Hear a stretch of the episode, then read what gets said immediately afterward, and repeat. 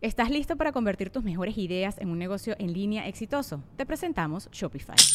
Tal vez no lo sabías, pero nuestro podcast More Than Mamis es un negocio y lo empezamos por supuesto para desahogarnos y hablar sobre la maternidad, no para convertirnos en expertas de ventas y del e-commerce. Así que sí, necesitábamos ayuda para vender nuestro merch y poner en marcha nuestra tienda. ¿Y cómo suena con Shopify? Llegó otra venta. Shopify es la plataforma de comercio que está revolucionando millones de negocios en todo el mundo. Ya seas un emprendedor desde tu casa o desde donde sea, Shopify es la única herramienta que necesitas para iniciar, administrar y hacer crecer tu negocio sin dificultades. Con Shopify puedo gestionar pedidos, envíos y pagos desde cualquier lugar, brindándote toda la información y estadísticas de tus ventas al detalle. Regístrate para un periodo de prueba con tan solo un dólar al mes en shopify.com barra sonoro, todo en minúsculas Ve a shopify.com barra sonoro para llevar tu negocio al siguiente nivel. Shopify.com barra sonoro.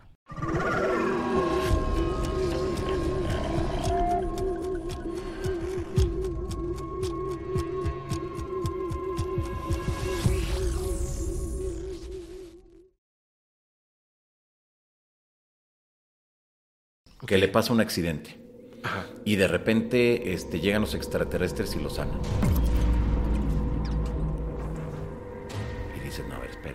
Me estás hablando?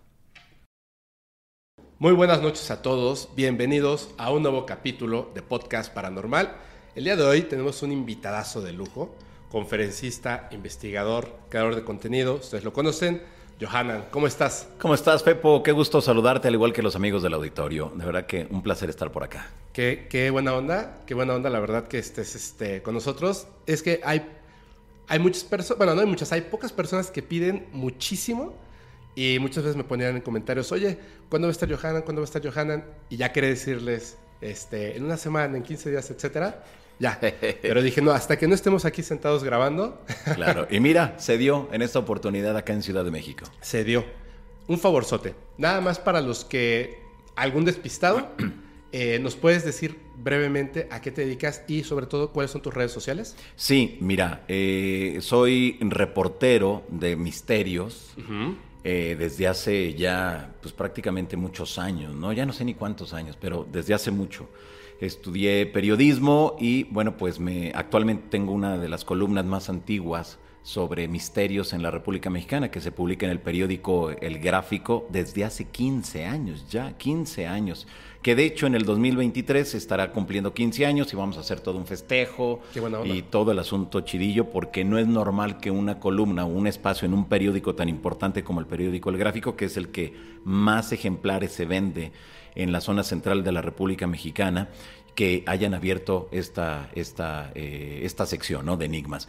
Eh, conduzco el programa de Insólita Experiencia a través de mis redes sociales que las encuentran como Johanan Díaz, Insólita Experiencia. Ya sea por cualquiera de los dos nombres, lo pueden encontrar sin problema alguno. Y estoy en Instagram, en Facebook, en YouTube, en Twitter y este, pues en todas las que hay. En TikTok igual, ¿verdad? En TikTok sí. Ahí casi no. Es que, ¿sabes qué? No le entiendo. Neta que no le entiendo. Pues es que ya a mi edad, pues ya no. Pues ya esos son pachavillos, pues. Pero, pero hay que usar lo, nuevo que va saliendo, ¿no? Esto es lo que hay ahorita. ¿Quién sabe qué vaya a pasar en un año, cinco años, diez años, ¿no? Sí. Completamente distinto. Y bueno, pues ahí, eh, mira, durante mucho tiempo estuve en los medios convencionales. Radio, televisión, periódico. Pero llegó el momento en que decidí eh, emprender un viaje cuando todo el mundo me dijo, estás loco. Emprendí ese viaje, renuncié y le aposté el 100% a Johanan Díaz. Y me di cuenta que le fue bien a Johanan Díaz. Sí, así Mucha gente dice, cuando eres independiente, te va muy bien, haces lo que tú quieras, y es cierto. Pero si en una empresa entras a trabajar a las 9 de la mañana y sales a las 5 o 6 de la tarde, cuando eres independiente, no tienes días de descanso, no hay vacaciones, no hay este cumpleaños, no, no, hay nada, no hay nada. ¿Por qué? Porque tienes que seguir trabajando y generando todo y trabajas cinco o seis veces más que estando en una empresa, porque en una empresa te da igual lo que suceda. Claro. Si le va bien, qué chido, si le va mal, pues me da igual porque a mí me pagan cada 15 días, pero cuando eres independiente, te marcas objetivos y vas a hacer todo lo necesario para llegar a ellos. Entonces, eso es lo mejor que me ha ocurrido en mi vida, ser y estar de manera independiente, pero desde luego vinculado a todo el trabajo que toda la gente hace para seguir compartiendo y tampoco decir, bueno, yo soy el bicho raro y yo me aíslo de todos, Nel. tienes que formar parte y seguir formando parte de ese gran todo. Y además generas un reconocimiento muy importante. Sí, porque mira, aquí ya es, tu trabajo va a hablar por ti. Mucha gente en, en el medio de las redes sociales veo que quiere reconocimiento a partir de la polémica. Así es. A través del insulto. Y dices, es. no, eso no está bien. Que la gente te conozca por tu trabajo, que la gente sepa que cuando estás frente a un micrófono o frente a una cámara puedes desarrollarte como en tu vida diaria y que vas a tener una persona para entrevistar y que te va a dar los elementos necesarios y vas a poder extraer toda la información que tu auditorio necesite, no nosotros. Porque la información es para nosotros, la información es para quien nos sigue, la, información es para quien nos escucha o nos mira. De hecho, mira, ve, estoy de acuerdo y creo que aquí es donde ya vamos a entrar en materia. Si te parece bien. De todos Perfecto. modos, yo le quiero recordar a la gente que todas las redes sociales van a estar en la descripción del video, ya sea que lo vean en YouTube, Spotify, etcétera, en cualquier plataforma, ahí están. Y si no siguen a Johanan, o sea, vayan a seguirlo así, pero ya. Hay una cosa que me parece bien importante. Pienso yo. O sea, es que a lo mejor yo, yo me, me creé este espacio de una manera un poco distinta. Lo que pasa es que, pues yo era el chavito que desde muy chiquito me hacía el dormido para poder ver a Nino Canún, que lo estaba viendo mi mamá. Y yo tendría que estar dormido y me quedaba hasta, si duraba hasta las 4 de la mañana o este épico que fue hasta el día siguiente, yo lo vi, yo lo vi mientras estaba ocurriendo. Estaba muy interesado en todas estas cosas y siempre fui, digamos, el público. Yo no soy, en esta parte no estudié periodismo y estudié cinematografía, por eso me gusta mucho la parte de la narración de las historias en este punto. Pero me encantan todas estas investigaciones que pues varias personas a lo largo del tiempo, sobre todo cuando las cosas eran mucho más difíciles, porque si hablabas de ovnis eras el loco de los ovnis, Claro, exacto. que fueron abriendo este camino, ¿no? Y ahora la gente está mucho más abierta de conciencia y de inteligencia para aceptar ciertas cosas, que creo que es ahí donde está la parte compleja de, de lo que ustedes hacen, que no es na- nada más el, la historia que ahí está, sino investigar nuevas historias, Claro. hacer el trabajo completo para llevarlas hasta allá. La pregunta es la siguiente. Cuando tú estás en, en una investigación, por ejemplo, ¿alguna vez has decidido no hablar de algo porque o no te lo van a creer o pudiera estar peligrando la, la identidad de una persona, por ejemplo? Sí, yo creo que en todas las investigaciones hay algo que puedes y hay algo que no puedes contar. Son muchas cosas. Eh, mira, ahí eh, voy a hablar de manera general. Sí, por favor. Hay personas quienes refieren, mira, yo desde el 2016 a la fecha vengo dándole seguimiento al tema del contacto. Es decir, aquellas personas que refieren vivir experiencias de comunicación con seres que llegan de otros, de otros planetas Así y, es. y que reciben mensajes y que les dicen y les hablan del futuro. Ahí me he, abo- ah, me he abocado y me he especializado en esa rama. Sí. Y cuando hay alguna persona que me llama, que me contacta y me empieza a platicar su historia, desde luego que cuando a mí se me hace interesante, abro una carpeta de investigación. Esa carpeta de investigación, ahí voy a meter todo lo que encuentre de ese personaje, todo, todo, todo. Lo que hay ahora es más sencillo darle seguimiento a una persona a través de las redes sociales. Así es. Entonces ahí lo voy metiendo, voy analizando, voy checando todo y desde luego la entrevista con el, con el testigo. Pero hay ocasiones donde las personas me refieren vivir o presentar algún tipo de, de lesión en su cuerpo. Ajá. Cuando ya hay lesiones en el cuerpo de las personas, estamos hablando ya de otra cuestión. Ya no es solamente el testimonio de la persona, ya no es solamente el, el me pasó y es una anécdota. No, aquí ya estamos entrando a algo más fuerte, porque ya hay una interacción con esa entidad que se le está apareciendo. Que puede ser a lo mejor un morete, que puede ser a lo mejor este, que no pueda caminar, que no pueda mover un brazo, que no pueda mover un dedo. Es decir, son muchas las cosas. O que haya un trauma. Porque en muchas de las ocasiones cuando están esos encuentros, la gente le tiene miedo a la noche. La gente no quiere mirar hacia el cielo. La gente le da un terror, bueno, más que terror, pavor, mirar las estrellas. Esos puntitos que vemos nosotros como algo tan normal, para ellos no es así tan normal, les da miedo. Entonces ya cuando vas detectando ciertos aspectos, ciertas cosas, hay muchas veces que la gente me dice, por favor, te voy a contar esto, pero no lo platiques. Hay otros casos donde la gente refiere, eh, en mi habitación se aparecen unos seres muy altos, como si hicieran mucho ejercicio, que me obligan a tener relaciones sexuales. Y dices, ay, esas historias yo las escuchaba en la Edad Media, ¿no? Sí. Viene toda la información. El los Exacto. Y vemos que al, a la actualidad se vive y que dejan lesiones. Entonces creo que eh, falta mucho por investigar de esto y en cada una de las investigaciones hay algo que te digo, puedes y hay algo que no puedes contar.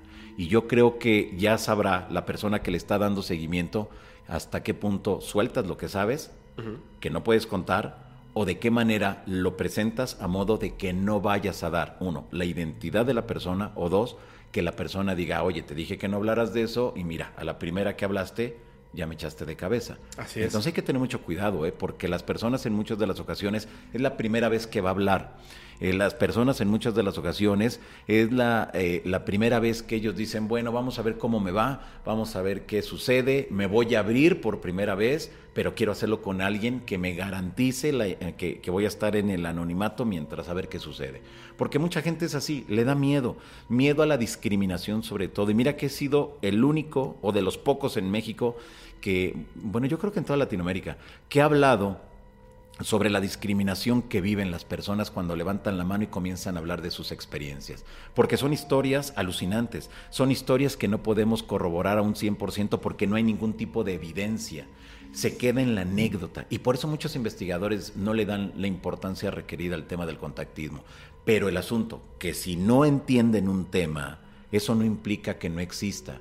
Si no le das seguimiento a un tema, no lo estudias, no lo analizas, no lo investigas, no lo puedes sacar y no lo puedes eh, decir, esto no funciona. No, porque ahí hemos encontrado, al menos yo he encontrado muchas cosas bien interesantes dentro de los testimonios de las personas que refieren vivir los encuentros, los secuestros y también los contactos, que son tres cosas distintas, pero que siempre todo lo confundimos. Fíjate que, bueno, una persona, tú sabes que estuvo aquí, yo, y lo voy a decir honestamente porque además se lo dije a él en persona. Le dije, mira, yo eh, no me gusta tampoco esto, lo que te comentaba, ¿no? De, voy a hacer polémica, lo voy a, arrinconar hacia un punto donde ya no pueda responder para nada. O sea, yo les pido que hablen con plena honestidad y a través de eso vamos trabajando. Muchas veces yo, yo soy o era de la opinión que sin evidencia es muy difícil como creer. Claro, desde luego. Pero es más importante palabras honestas que incluso la evidencia, que es lo que me di cuenta platicando con esta persona. Me dice, fíjate, y tiene razón, yo llegué al mismo punto. Si tú me presentas una fotografía de un ser extraterrestre, que hay varias, aún así, el que no quiere creer no va a creer. No lo va a creer, claro. No va a creer. Entonces, ¿cuál sería la importancia de que esto que te estoy contando que es súper loco, además te traigo una foto súper mega extraña que ni siquiera podemos describirla humanamente, ¿no? Una pared de luz. Pues eso cualquiera lo puede hacer, pues sí, pero es que así se ve el ovni por dentro. Entonces, ¿qué quieres que te traiga? La foto del ser extraterrestre. Bueno, le tomo uno, eh, no sé, a un ser así todo raro, es decir, lo hiciste en 3D, es un muñeco, etcétera, ¿no? Claro. Sería no ayudaría más de lo que ya es la anécdota como tal. Es cierto. Eh, en este mundo de, conversaciones que he tenido, me ha pasado ya la primera vez hasta la hablar a mi mamá para decirle, madre, es real, ¿no? Cuando una persona me mostró una evidencia de algo que me voló la cabeza.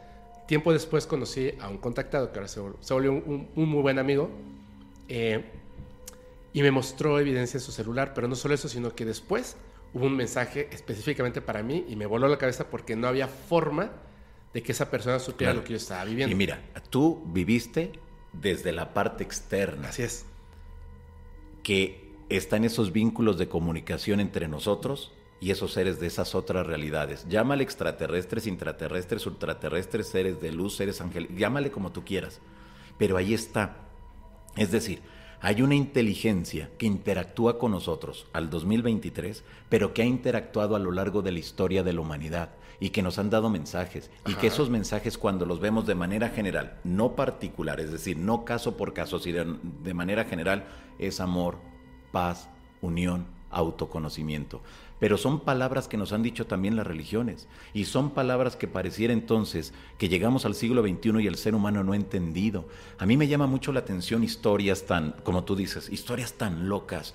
A, a finales de la década de los 30, en playas de Tijuana, Y toda esa zona.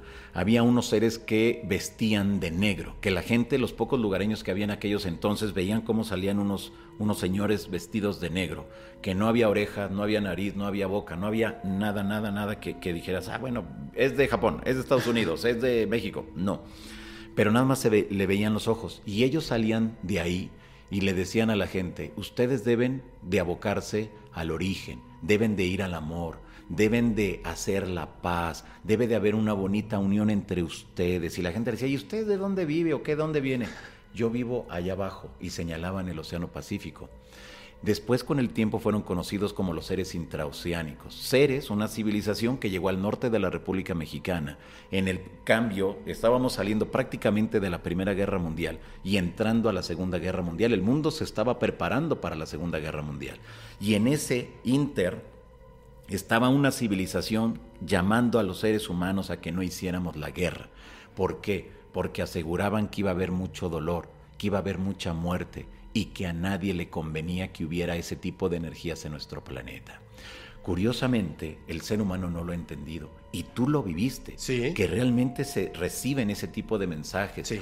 que saben cosas de tu vida muy íntima, cosas que no le andas contando a, pues a cualquiera, saben cosas de, de cuestiones laborales, sabe- o sea, lo saben todo. ¿Cómo? ¿Nos están espiando? ¿Están aquí con nosotros a un ladito y no nos damos cuenta? No lo sé.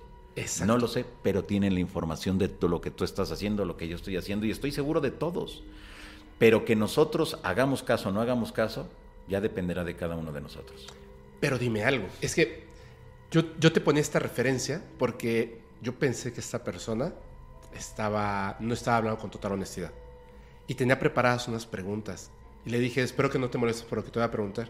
Y cuando iba a preguntar, me dijo ciertas cosas que son muy personales. Y yo le decía, no. Me decía, sí, claro que sí. Si me están diciendo. Y yo decía, no, pero ¿Pero al momento le iban diciendo o qué? No, desde que llegó y se Ah, sentó, le dijeron. Desde que llegó y se sentó, le dijeron. Estuvimos platicando un momento antes y yo me di cuenta, me dijo, ah, pero tú también cuando estabas, estabas chico, ¿verdad? ¿Cuántos años tenías? Y yo dije, sí. O sea, dije, ya te dio así. Sí, y le dije 8 y 12 años y me dijo, sí, pero lo importante fue 11 tenías. Y yo dije, ah, caray. Entonces, este, y ya me empezó a decir ciertas cosas que me sentí muy avergonzado mientras estábamos en la, en la plática porque dije, esto se tiene que quedar porque en mi, en mi rostro se veía el... Es que... Que te sacó de onda, pues. Sí, porque yo no tengo la seguridad de que eso realmente pasó. Solo tengo como que esa impresión, pero él me dijo, sí pasó y lo vas a tener que recordar. O sea, y me estaba, pero ¿cómo podías saber eso? ¿Me entiendes? O sea, y es ahí donde me rompió esa parte y dije, me desarmaste, brother. O sea, me desarmaste totalmente. Pero sí he visto otras personas, me han llegado correos, he hablado por teléfono con personas que mienten. No, no que mientan quizá por, ah, es que son malas personas. O algunas porque necesitan o quieren sacar provecho de esto, porque también es, Claro. Factible. quieren- quieren llamar la atención. o están confundidos, que esos son los que más me preocupan. ¿Qué haces tú cuando una persona eh, te empieza a hablar de algo y te das cuenta, cómo te das cuenta, si- sin evidencia, claro, si te está hablando con la verdad o no? Mira, en mi canal debo de tener más de, tres- de 4.300 entrevistas en video, solamente en el canal principal. Más aparte si juntamos las que tengo los otros en el canal, eh, en otros dos canales que tengo ahí, que ya no los uso, pero que hay ahí entrevistas. En audio, y, y bueno, las que están publicadas y las que no están publicadas, yo creo que debo de tener unas 1500, 1800. O sea, yo me paso la vida entrevistando y Wow. siempre traigo mi grabadora y traigo, bueno, antes la cámara grande, ahora ya todo en el celular. Sí, claro. No hay más. Eso es en video. En audio debo de tener unas 9000 entrevistas en audio. Ajá. En audio nada más. En total, cuando ya lo sumas, son muchas entrevistas. Llega un momento donde ya te das cuenta desde la primera pregunta, o mejor dicho, la primera respuesta, al, cuan- como por dónde va el asunto del, del tema. Mucha gente llega conmigo ahora a través de las redes sociales, me manda un mensaje y me dice, Johanan, tengo esta historia, a ver, platícame. Mándame un, un texto, Ajá. un párrafo, dos párrafos, o mándame un audio breve y, y ya vamos viendo qué asunto. Entonces ya cuando me llama la atención algo, eh, ya hablo con la persona, vía telefónica, y luego ya cuando veo que como que las cosas están bien, entonces ya lo invito al canal. Pero ya tengo entonces un antecedente para que al momento que está frente a la cámara, ya al aire, en vivo, poder hacer esas preguntas incómodas que en muchas de las ocasiones no quieren que se les haga. ¿Pero por qué? Digo, tú me estás buscando, yo no te estoy buscando. Claro. Tú tienes algo que decir, dilo. Tienes un gran mensaje para la humanidad, ¿cuál es? Entonces muchas veces la gente no soporta cuando es inventado. Me ha llegado mucha gente que me inventa historias. Yo no sé si lo hagan de manera deliberada, que yo creo que sí. Porque luego me empiezan a platicar historias como, me han platicado como cinco o seis veces la, la la película de Avatar. Ajá. Que, que contactan con seres azules y que a través de una especie como de cola. Dicen, pero pues si yo ya la vi esa. Esa, esa película yo ya la vi, se llama Avatar. Ay, no, pero es que de mi experiencia me robaron la idea. Pero ¿quién te va a robar la idea? ¿Quién? Claro. O luego, este, así varias películas de ciencia ficción, este, me las empiezan a platicar. O hay quienes empiezan a inventar este, mensajes. De lo que escucharon de otros contactados, por ejemplo. Haz de cuenta, hacen un collage Ajá. Bueno, te pongo un ejemplo muy claro, con un personaje en México. Eh, en México hay un señor que ha leído todos los libros de Sixto Paz, Ricardo González, Luis Fernando Mostajo y de toda la gente que ha publicado algún libro de ese grupo, Ajá. que se desprendió de Sixto Paz. Y se lo sabe de memoria. Y él, en- eh, cuando lo he escuchado en, entre- en- en- en algunas entrevistas o en conferencia, de algunas de lo- algunos de los pasajes de esos libros ya los hizo propios. Algunas de las anécdotas que estos contactados refieren, él dice que, que estuvo ahí. Dice, pero ¿cómo vas a estar ahí si cuando sucedió eso tú tenías dos años? ¿Cómo? Pero como no leemos, como no estudiamos, entonces toda la gente se lo cree. Y son personajes que yo nunca voy a entrevistar. Son personajes que sí, donde lo vea lo voy a saludar y todo, pero para de contar, no más. Claro. ¿Qué es lo que hago yo entonces? ¿Cuáles son mis filtros? Uno, cuando la gente te dice y te refiere a una historia fantástica y extraordinaria y no es capaz de ponerlo por escrito, cuando una persona refiere vivir estas experiencias y no tiene la capacidad de en un audio, de la duración que sea, exponer su caso, no tiene ningún sentido. Hay personas que a veces me mandan audios de cuatro horas que digo, por favor no me manden tan largos. Y ya cuando termino de, de- de escucharlo, en los últimos 20 segundos, ay, ¿qué crees? Pero no te doy entrevista. Pues entonces, ¿para qué me lo mandas? Claro. Yo siempre he dicho, y no es porque yo sea un mamón o, o- o me sienta superior a los demás, no, siempre he dicho, si todo lo que la información que me llegue va a ser para publicar, ¿yo para qué lo quiero? ¿Para el anecdotario mío? ¿Eso a quién le sirve? A nadie. Entonces, todo lo que me manden es para que después sea conocido por la demás gente. Y hay mucha gente que, que te habla y te dice de una manera tan sencilla lo que está viviendo. Y me dice, mira, tú sabes si los das o no das a conocer. Si quieres me presento, si no, pues ahí tú sabrás. Dices, ah, pues ahí está. Pero hay muchos que me dicen, oye, este, yo tengo esta historia. Y ya cuando no me cuadra algo, eh, bueno, ¿cuánto me cobras por la entrevista? Eh, y cuando ven que no hay, yo, yo no cobro las entrevistas, pues co- como para qué, ¿no? Si vas a anunciar algo, sí. Y eso es completamente distinto. Pero ya en este caso, por decir, hay, hay algunos, algunas personas que de repente veo en muchos canales que, que me dicen, oye, este, te pago tanto, necesito posicionarme como el principal contactado en Latinoamérica, entonces estoy haciendo una campaña publicitaria, pero tú, este, ¿cuánto me cobras? No. No. ¿Sabes por qué no? O sea, yo no estoy peleado con el dinero, yo creo que nadie está peleado con el dinero. Claro. Y la gente que nos mira en estos momentos creo que tampoco está peleado con el dinero. Pero cuando uno tiene objetivos muy claros, que es entender la realidad de este fenómeno, que al menos en lo que yo me metí es lo peor que pude haber me- metido porque no hay evidencia, eh, hay una gran discriminación, nadie les cree y es un tanto complicado, pero ahí están los testimonios. Cuando ves que hay casos increíbles, cuando ves que hay realidades ahí que poco a poco se van cumpliendo a partir de lo que te dicen los contactados, entonces ahí es donde tenemos que darle seguimiento. Así es. Y a mí me da igual lo que piensan los demás investigadores de mí. Muchos dicen, este, este güey está loco. Pero ¿y qué? Es mi locura. Y dentro de esa locura he creado toda una infraestructura tan interesante para comprender el tema del contactismo. Y no solamente en México, sino en toda Hispanoamérica. Y ahora eso que, que, en un principio se pensaban que eran historias locas y que no tenían sentido, es retomado al 2023 por una cantidad impresionante de investigadores. Pero cuando ya tienes tú los objetivos y ves que una persona quiere tumbar esos objetivos o quiere pervertir esos, este, o corromper esos objetivos, dices no. Porque ya con uno que tú permitas y que estés, porque mira, muchas veces la gente cuando te ve que, cuando eh, ven que uno está entrevistando a alguien, ya es un cierto reconocimiento para esa persona. Así Y es. como lo vieron contigo, dicen, ah, pues entonces si Johanna lo entrevistó, quiere decir que es cierto. No, no, no, no, no. Yo no soy nadie para validar la historia de nadie porque yo no estuve al momento que se dio la experiencia de contacto. No. Pero entonces, eh, cuando tú ya permites que, que se vaya corrompiendo tus objetivos, ya no vas a llegar a ningún buen puerto. Ajá. Y yo lo que quiero es llegar a conocer realmente qué es lo que está pasando. Y si en algún futuro logro entrar en contacto directo con esas entidades, que para mí sería lo más chido, que para mí sería lo más importante, porque entonces me daría cuenta que todo ese tiempo que he dedicado a darle seguimiento al tema de los ovnis, al contactismo, a los mensajes, es real, es auténtico. Pero te digo, mucha gente llega así muy loca y, e imponiendo sus condiciones. Y dicen, no, espérate, A ver, a ver, voy, voy a, voy a ahorita en un, en un momentito a retomar ese punto. Es que me interesa muchísimo, sobre todo el tema del contactismo sí. y tengo muchas preguntas al respecto. El, más bien dudas. ¿Tú has tenido alguna experiencia? Como tal, no.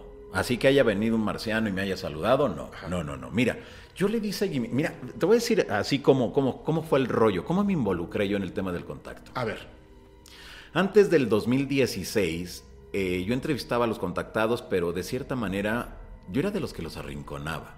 Y trataba de desmentirlo en una entrevista. Y a veces realmente me, me pasaba de lanza. sí, yo. Y este. y yo decía, esto no es cierto. A ver, enséñame algo. Tráete un souvenir de una nave. A ver, tráete una pluma. Tráete este. No sé, cualquier cosa. Y pues la gente decía, pues no tengo. Y pues es cierto, no hay. Sí, no hay. Y yo le decía, pues entonces no es cierto tu, experiencia. Pero está chida, o sea, realmente como que es coherente, ¿no? Y se quedaba así. Entonces llegó el momento que eh, me invitaron a un congreso a Lima, Perú. Y bueno, pues este recuerdo que en el segundo, en el segundo día de actividades, yo iba a desayunar y llega un joven y me dice, Johanan, ¿puedo hablar, ¿puedo hablar contigo? No, más al rato, porque iba a desayunar, porque eso era como a las 9 de la mañana y a las 10 yo daba mi conferencia. Entonces le dije, terminando la conferencia con todo gusto. No, no, regálame. No, es que no puedo, mira. Y me agarró realmente con la bandeja así del desayuno. Entonces, pues ya se fue el chavo, regresa con el organizador y dije, "Ah, ya fue de chismoso, ¿no? Ya fue a decirle al, al organizador que no le quiero, que no quiero hablar con él. Y ya el organizador se acerca y me dice, Johanan, dale dos minutos. Es rápido lo que tienes. Dije, pues, ¿qué haces? Pues. Bueno, está bien, pues, a ver, dime qué asunto. Y me dice tal cual, ¿eh? palabras más, palabras menos. Ayer estaba a punto de, de dormir, se abre la puerta de mi habitación, aparece en el marco de la puerta la silueta de una persona. Atrás de la silueta había mucha luz, había como una lámpara que no me permitía ver el rostro, qué ropa traía, no. Yo lo veía todo, el bulto lo veía negro. Y yo así como, ¿y eso qué? ¿No? Así como que, ¿y eso? Y, y yo viendo el reloj. Y aparte, neta, yo me pongo nervioso cuando voy a dar conferencia. Y me dice, pero es que eso no es lo importante. Le digo, pues entonces ya, pues, al grano. ¿Cuál es lo, lo chido? Me dio un mensaje para ti. Dije, puta madre". Dije, bueno, está bien, pues, a ver, ¿cuál es el mensaje? Yo no creía. Yo no creía eso. Y me empezó a hablar de mi vida privada me empezó a hablar de cosas que nadie sabía. Me habló de mi vida privada, me habló de mi vida profesional y me dio soluciones para ambas cosas. El mensaje, nunca estarás solo, nosotros estaremos contigo. Tienes que... O sea, me daban a entender que tenía que dar a conocer todo este asunto del contactismo. Claro. Y yo dije, chales, esto está muy loco. Dije, bueno, muchas gracias, este, pero me quedé. Sí me te- que- sí me- te- no, no, no, me, me- llegó. me- me- me quedé como diciendo, a ver, pero espera, yo no te conozco. Y después yo andaba detrás del chavo, le decía, oye, espérate, a ver bien. No, pues, es que ya te dije lo que... Pero así, o sea, en dos minutos me lo dijo. Ya Digo, no, un pero, pero, pero a ver, ven. Dice, pero es que ya el señor, y no me conocía a él. O sea, el asunto es de que no sabía que era parte del equipo de producción del Congreso, o sea, una empresa externa que habían contratado para, que, para dar el servicio del Congreso, y era un- un- un- uno de los técnicos. Me dice, señor, yo no sé quién sea usted. Nada más me dijeron, habla con el mexicano Johanan Díaz, lo vas a tener frente a ti y dile esto. Dije, bueno, está bien, está chido. En fin. Eh, regreso a México Ajá. y luego eh, me contrataron para una serie de conferencias en, en La Paz, Bolivia. Entonces ya vuelo para Bolivia y en una estación de radio eh, que era de las... eh, bueno, en aquellos entonces era de lo más... Estoy hablando del 2014. Ok. Eh, era de las más escuchadas en el... No, 2003... Ay, ya no me acuerdo. No me acuerdo si fue en el 2013 o 2014. Bueno, en, en una de las estaciones de radio eh, más escuchadas, en el programa matutino, que era así como que toda Bolivia lo escuchaba. Me Ajá. invitaron a hablar de los ovnis, todo ese rollo. Entonces, ya durante la entrevista habla una señora, oiga, yo quiero hablar con el mexicanito, y este, y allá no es como en México, ¿no? Que hay seguridad y. No, allá es así como si entraras en tu casa. Eso me llamó mucho la atención, ¿no? Entonces la, la conductora, ah, pues véngase acá a la estación, aquí puedes saludar al, mexicanito, y se reía la conductora, ¿no? Y yo decía, chale, pues sí, me llamo Johanan Díaz. Entonces, este, pues ya salimos de la entrevista, nos subimos a la camioneta que me llevaba por toda la, la serie de, de conferencias y de repente yo vi que se subió una señora. Dije, pues ha de ser parte del- de la organización, ¿no? Yo iba llegando. Era el primer, de las primeras entrevistas que yo hacía después de, de horas antes de haber llegado yo a, a La Paz, Bolivia. Ajá. Dije, bueno. Entonces, bueno, pues ya terminando las conferencias, fuimos a comer, la señora no se despegaba. ¿Seguía ahí? Sí, ahí estaba. Entonces, me, en esos momentos habían este, inaugurado el teleférico de la línea roja y la línea verde en La Paz, Bolivia, que tú te subes y es alucinante porque ves todo alucinante La Paz. Es increíble. Y bueno, pues yo iba como diciendo, chales, y si esto se cae, y eran, y eran los momentos de prueba. Y dije, Ay. pero ¿por qué me traen acá? Ay, no, pero neta que se veía la ciudad así enorme, enorme, preciosa. Pero pues sí te da cosa, ¿no? Entonces yo iba así como que yo decía, oiga, ¿y esto es seguro? No, sí, pues qué, digo, si, si, si, si caemos del suelo no pasa, no, espérate, pero pues no quiero que se caiga. bueno, entonces la señora empieza a llorar. Y todos volteamos así que a la señora como diciendo, ¿por qué llora? Señora, ¿qué le pasa? ¿Tiene miedo? ¿Qué? ¿Ya vamos a llegar a la estación? Dice, no, es que yo tengo un mensaje para el mexicanito. Y yo volteé y le digo, ¿pero quién es ella? Dice, pues es tu amiga. Y, yo, y ellos me decían, o sea, yo pensaba que era parte del comité organizador y ellos pensaban que era mi amiga. Yo le digo, pero si yo no vengo con nadie, no. Pero entonces, ¿y usted, señora, qué está haciendo aquí? Que yo tengo un mensaje, pero así, así, llorando, pero haz de cuenta que le había pasado algo malo, ¿no? Que yo tengo un mensaje para el mexicanito, yo tengo. Y le dije, bueno, ¿y qué? ¿Qué mensaje o qué? Ayer, en la noche. Voy, duermo a mis hijas, me voy a mi recámara, cierro la puerta, estoy a punto de dormir, se abre la puerta, pensé que eran mis hijas, veo una intensa luz en el marco de la puerta, veo la silueta de un hombre con una voz muy ronca, este, no logré verle el rostro, no vi cómo estaba vestido y me dio un mensaje. Era la segunda parte de lo que me habían dicho en, No en Lima. manches. Nuevamente me recordaron lo de mi vida personal, de mi vida profesional y lo que Y el mensaje, ¿no? y, y el mensaje, lo que tenía que hacer como para el futuro. Entonces ahí fue cuando dije, estos se pusieron de acuerdo. O sea, ve cómo pensamos, cómo actuamos. Dije, nada, nada. O sea, qué chido, señora, muy bonito. Pero no le dije nada de lo que me había pasado en, la, en, en- en- en Lima. Claro. No mencioné nada de eso. Pero sí me llegó. Dije, ah, cabrón. O sea, ahora resulta que todo mundo sabe de mi vida personal. Ahora resulta que sabe cosas que, que no ando contando. O sea, ¿cómo? Ah, Fue, fue lo que a mí me llamó mucho la atención. Después, eh, eso fue en el 2013-2014, en el mes de noviembre. Y luego, ya en el 2016, llega lo que yo considero la confirmación de eso. A ver. Porque eh, en un evento que hicimos en, en la zona arqueológica de Teotihuacán, aquí en la República Mexicana, llega una persona, una de las johaneras, y me dice, Johanna, tengo un mensaje. Ahora No ya pongo mucha atención, pongo mucha atención. Ok. Y me dice, eh, y le digo, sí, platícame. Pero era una persona que viajaba mucho con nosotros y que siempre estaba ahí como que muy al pendiente de todo. Y era una persona que, que no tenía por qué mentir, neta. Y me dice, tengo un mensaje para ti. Y le digo, y, recuerdo que íbamos caminando, íbamos caminando y íbamos hacia el restaurante porque íbamos ya a comer. Y le digo, ¿cuál es ese mensaje? Me dice, el mensaje es que no has hecho caso, a así me dijo, a las recomendaciones que te dijeron, que debes de quitarte de los miedos. Me dijeron que ellos van a estar contigo y que están ahí al pendiente de lo que estés haciendo. Debes de confiar en ellos y debes ya tomar las decisiones que tienes que tomar, que tú ya lo sabes. Puta, ahí dije, y, y mira, me llegó tanto eso porque yo no mencioné, ahora ya hablo de estos mensajes, Claro. pero en ese momento nadie lo sabía, nadie. Tú te lo quedaste para ti. No, no, es, que no, es que no lo creía. Claro. Pues, ¿cómo vas a decir algo que Y fue como la tercera, ¿no? O sea, de, fue, oye, la, fue la confirmación? Claro, fue la confirmación.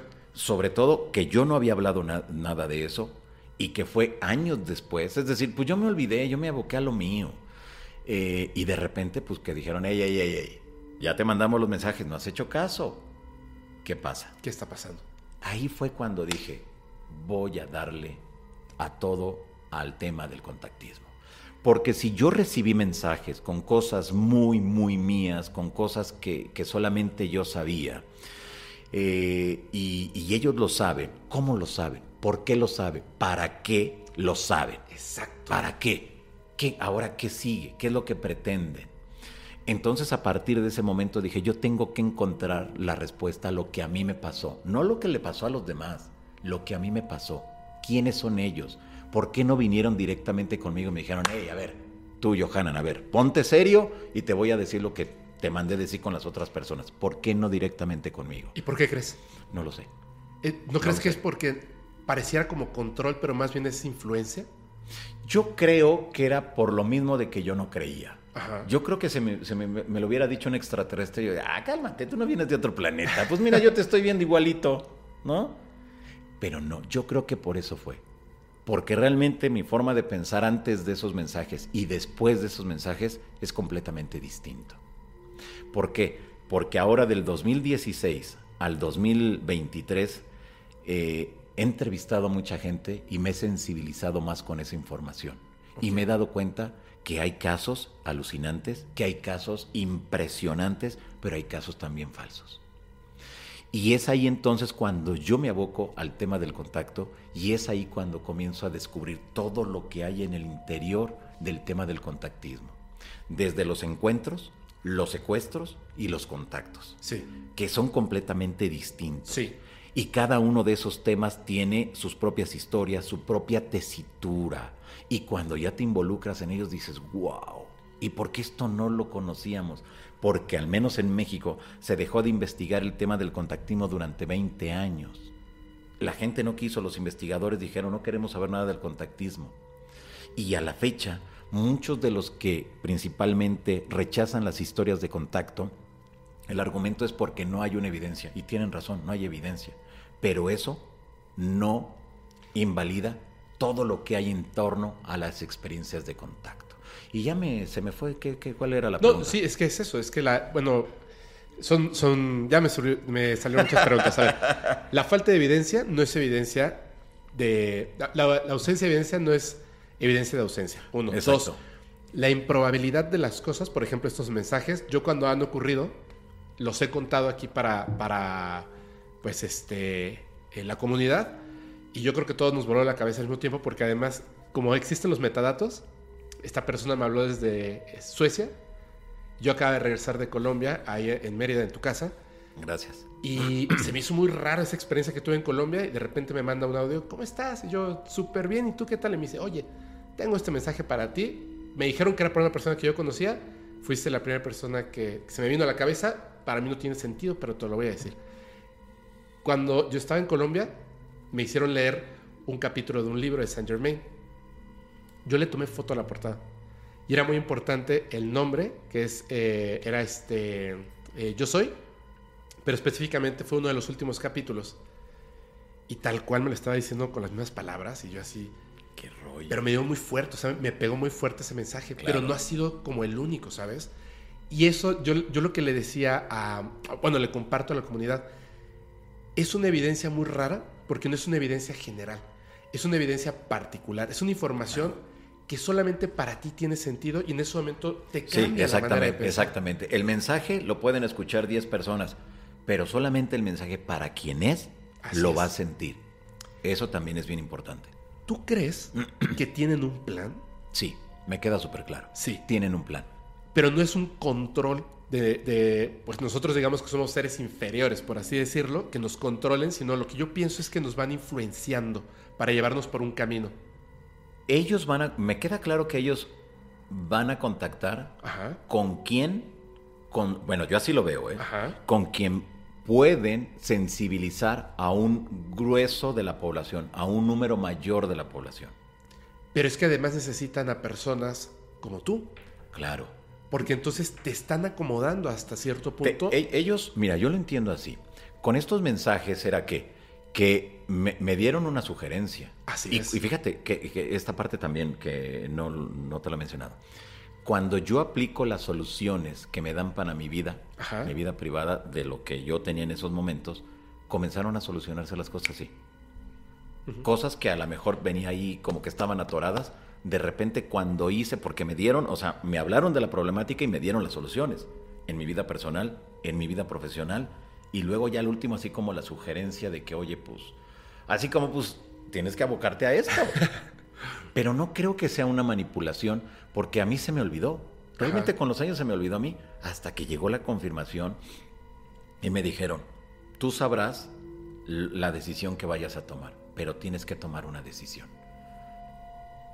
Y ahí fue cuando te digo que, que me marqué como objetivo darle una respuesta quién me había mandado esos mensajes y por qué no vino directamente conmigo. ¿Por qué? No lo entiendo, no lo entiendo, no lo sé. Pero, ¿qué piensas? Pienso que ellos eh, necesitan a gente que puedan dar eh, con mayor facilidad la información, que llegue a un número amplio de la sociedad, que pueda tener realmente un impacto y que esto sirva para sensibilizarnos, sobre todo no para manipularnos, no, Sensibilizarnos. sensibilizarnos. Es decir, que tú estés conscientes de que no estamos solos en el universo, que realmente todos tenemos una historia que contar y que de cierta manera todos hemos recibido en algún momento de nuestra historia algún tipo de mensaje. Así es. Eso es lo que me queda claro. Pero a los tiempos y a la luz de las redes sociales, que ahora lo podemos hacer más sencillo, más fácil, y hay un número increíble de personas que te miran, te escuchan y siguen lo que estás haciendo, que ellos necesitan ese tipo de personas. Y a lo mejor es contigo. Y, y vemos que si hablamos, si habláramos con todos los que nos dedicamos a, a- a- a divulgar estos temas, yo estoy seguro que todos tenemos una historia que contar referente a eso. Sí. ¿Por qué no se presentan ellos? No lo sé. Ahí no he logrado tener una respuesta sobre ese asunto. Por eso estoy en eso. Y cuando comencé con esas primeras entrevistas ya de manera formal y cuando comencé a escuchar, el ser humano tiende no a escuchar al que está a su lado, ni al que está enfrente, ni al que... No escuchamos a nadie. Si no nos escuchamos nosotros mismos, menos vamos a escuchar a la gente de al lado. Cuando yo comencé a abrir los micrófonos, cuando comencé a grabar a la gente y me comenzó a platicar sus historias, entendí y comprendí muchas de esas cosas de cómo actúan esos seres en esas otras realidades y siempre van a hacer cosas buenas que quieren para nosotros. ¿Siempre? Sí, en la mayoría de las veces. Ajá. Pero también, si habláramos con la gente que se, que se dedica a la delincuencia, vamos a escuchar y vamos ahí, son de esos temas que no puedo hablar, Ajá. pero te voy a decir un, creo que es la primera vez que lo voy a decir. Por favor. Gracias. Esta A- a- así como hay gente que me ha contactado para hablarme cosas bonitas, chiritas, que nos van a pasar en un futuro, también hay gente que me ha contactado y me ha dicho, yo me dedico a esto y mis seres me dicen que haga cosas malas con la gente que está a mi alrededor. Y dices, a ver, espérate. Ay, güey. Y yo cuando les pregunto, no voy a dar más, esto está en proceso, es una investigación alucinante que jamás pensé que, iba, eso, ¿no? que iba a llegar a ese. Porque uno piensa, porque vivimos, la mayoría de la gente que nos gusta el tema de los ovnis, vivimos en la parte romántica, Sí. en la parte poética, donde vienen seres extraterrestres, vienen, nos salvan, nos dan este, mensajes bonitos, Mensajes cuídate, positivos, seres de luz, etcétera. Esto no es en todo. Así Hay es. seres negativos que contactan a personas y les dicen, ve, agrede a tal persona, ve, incendia esta casa, ve a tal lugar y dispárales. Por supuesto. Y ahí están esos seres. Y tan son válidos unos como son válidos otros, que conocemos y que no queremos abocarnos a, los, a, los- a las experiencias feas, a las experiencias negativas, a las experiencias donde hay muerte, dolor y todo ese rollo, es cosa de nosotros, pero existen. Es como las historias de los avistamientos y los contactos con los extraterrestres, que todos queremos el, el, el ovni bonito, este color azul o color blanco, color plateado, este, y que lo veamos y que le digamos así, que el objeto se mueve.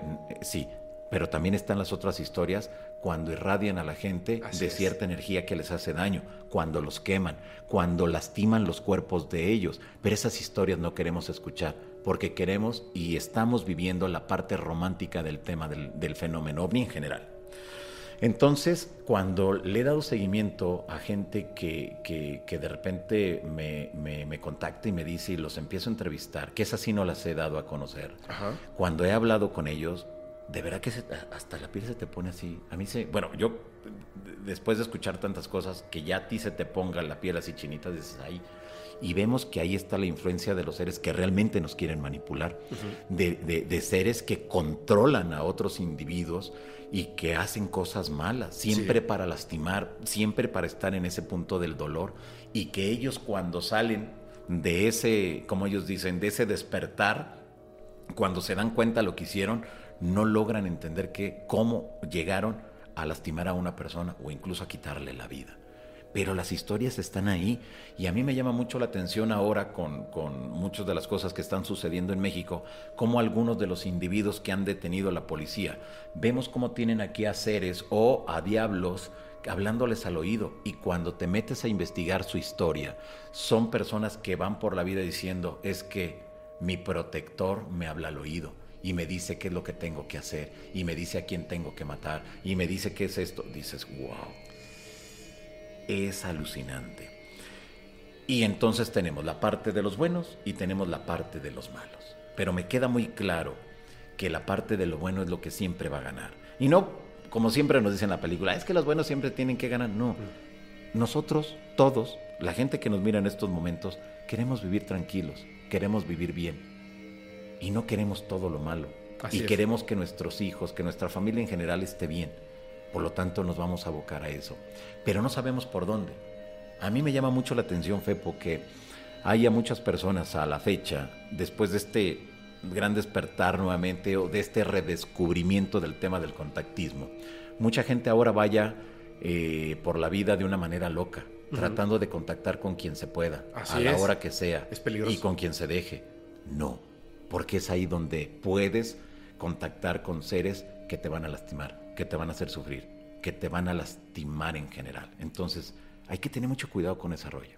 Fíjate que eh, yo muchas veces cuando recibo historias que tienen que ver como con fantasmas, brujas, ayer estábamos hablando justamente de eso, las esferas estas de fuego, yo pienso que es otra cosa, totalmente pienso que eso es tecnología, pero hay un montón de, de situaciones donde yo en un principio incluso les, les comentaba de un contactado francés que era como una receta sencilla para el contacto. Ahora que estudiando muchos otros casos y otras cosas, arcontes, este, entidades que han engañado a la humanidad, o sea, el mismísimo presidente de los Estados Unidos, para obtener un beneficio de su raza, o sea, no de nosotros. Sí, sí. O sea, que si, si hay entidades que nosotros podríamos denominar malignas en base a lo que nosotros determinamos como bueno y malo, por supuesto, ¿no? El este... Hay muchas cosas que me llaman la atención. Te voy a contar algo, no- creo que nunca lo he contado, pero me parece que es muy chistoso cómo las cosas se conectan. Yo siempre creo que no hay casualidades en esta vida. Hubo un momento, antes de pasar a una pregunta que no se me puede olvidar, que tiene que ver con, con las- la clasificación de los seres. Eh, Estaba, cuando llegó Alex Myers, le dije, vamos a Coyoacán, nos estábamos por ahí, le dije, vamos a pasar rápido a Coyoacán para que conozcas, ¿no? Hasta yo estaba diciendo de broma como que el tour. A un esquite, un esquite. Sí, le estaba diciendo, mira, aquí puedes, que las paletas, este, los restaurantes, el- la fuente de los coyotes, etcétera. Y vi una calle y le dije, vamos a caminar por esa calle porque hace mucho tiempo, cuando yo estaba joven, en un café que está más adelante, vi un ser que estaba hablando con una persona muy alto, o sea, humanoide, digamos, pero solamente era la silueta, la sombra. Yo estaba buscando al mesero y volteé y lo vi hablando con una persona que, como yo pensé que era el mesero acercado, o sea, la persona sentada, este ser de pie, inclinado como escuchándolo o hablándole al oído. Y él como que se estaba peleando. Entonces, como no lo podía ver bien de este lado, giré la silla y me volteé del otro lado y la persona estaba totalmente sola. Alguien que podríamos decir que tiene esquizofrenia. Ajá. Y estaba desesperado tratando de, de callar eso que le estaban diciendo. Nos fuimos al café, porque como ya lo había visto y una amiga se había puesto nerviosa, nos fuimos rápidamente. Entonces ya cuando nos fuimos yo les dije, en ese café acaba de pasar esto. Y le dije, vamos a buscar ese café. Unos años después, estaba de visita otra vez en la Ciudad de México y me pasó algo que no tengo una explicación, no vi nada, pero me dejó sumamente nervioso. Me encanta comer tacos en la calle. Me fascina. O sea, es así. Llego y tacos en la calle. De los de 3 por 10. Sí. De hecho, anoche fuimos a comer un montón. O sea, nos atascamos de tacos. Eh, afuera del metro, así tal cual. Entonces, renté un departamento, bajé a buscar tacos en la calle. Vi unos así, los de suadero, que tienen así Oh, la maderota. Ya los de sabes. tripita, Los de no, tripa, deliciosos. Aquí cerquita hay unos. ¿Sí? Ahorita al rato Ahora vamos. sí, vamos. y estaban así, esta- estaba pues este, el taquero y todo. Y le dije, oye, dame cuatro, ¿no? Me lo sirven. Y llegó una persona que antes de, se notaba, o sea, esa energía de que, pues no está bien. Y antes de llegar, como que brincó, así, ¡pac! ¿no? Así, y, uy, como que todo el mundo lo volteó a ver. Y se acercó y nos volteó a ver a los que estábamos ahí comiendo tacos. Y dijo, ¿alguien me invita a un taco? Y yo así como que dije, ay, qué mala onda y todo. Y le dije, sí, o sea, yo le invito a los tacos, ¿no? Le dije, dale así, Sí. una orden, ¿no? Y el taquero así, ta, ta, ta. Y algo le dijo, así como, gracias, este, José. Va, se los entregó, comía y nos volteaba a ver hacia todos. Y de repente el que está, ya ves que siempre son dos taqueros y uno es el que te cobra y te da el refresco. Sí, sí, sí. El de los refrescos se, se fue así, hacia atrás del, de la taquería y le dijo al taquero, o sea, se volvió a referir él por su nombre. No recuerdo si era Jorge o José, pero le dijo, digamos José, le dijo José, porque estaba como raro este señor y lo volteó a ver y le dijo, ese güey se quiere meter con tu esposa. No manches. Y otro se quedó así y le dijo, sí, no, este, algo le comentó, ¿no? O sea, como que yo quería escuchar, pero pues está el ruido de la calle y empezaron a platicar. Ajá. Y yo dije, ah, bueno, se conocen. O sea, es el que siempre viene y a ver quién le invita y se pone a platicar. Y entonces, como que me volteaba a ver y yo volteaba hacia otro lado. Dije, no, no quiero hablar con esta persona. Hacía comer rápido, rápido los tacos. Empecé a pagar. Y el tipo este que se había dado la vuelta, en un poste, había ido a poner una bolsa de basura. Y venía el camión de la basura.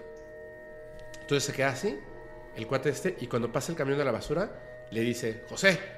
Así, entonces lo volteó a ver. Y le dijo, mira, ese que está ahí, en el camión de la basura, en la parte de atrás, se llama así. Y ese güey le hace cosas malas a su esposa. Y yo en ese momento ya me quedé así como de, o sea, ¿qué onda, no?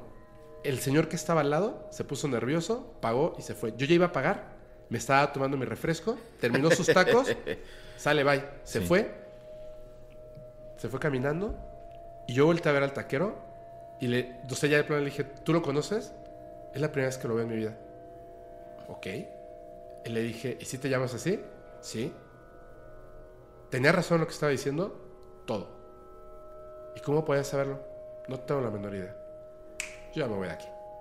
Pagué, o sea, ya terminé de tomar mi refresco, un boing de mango y me fui. Y me queda claro que hay como entidades, no sabría, yo no sabría ni, ni en dónde posicionarlas, que están ahí y que sí están influenciando también para la parte negativa del ser humano. Muy fuerte. Sí, desde luego. O sea, yo lo veo y digo, este cuate está loco, ¿no? Y me da miedo porque no sé si pueda ser como, así como llegó y brincó, que, que ay, caray, así, no sé si pudiera hacer algo.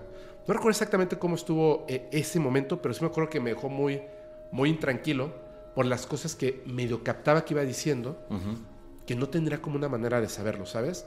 pero estaba ahí.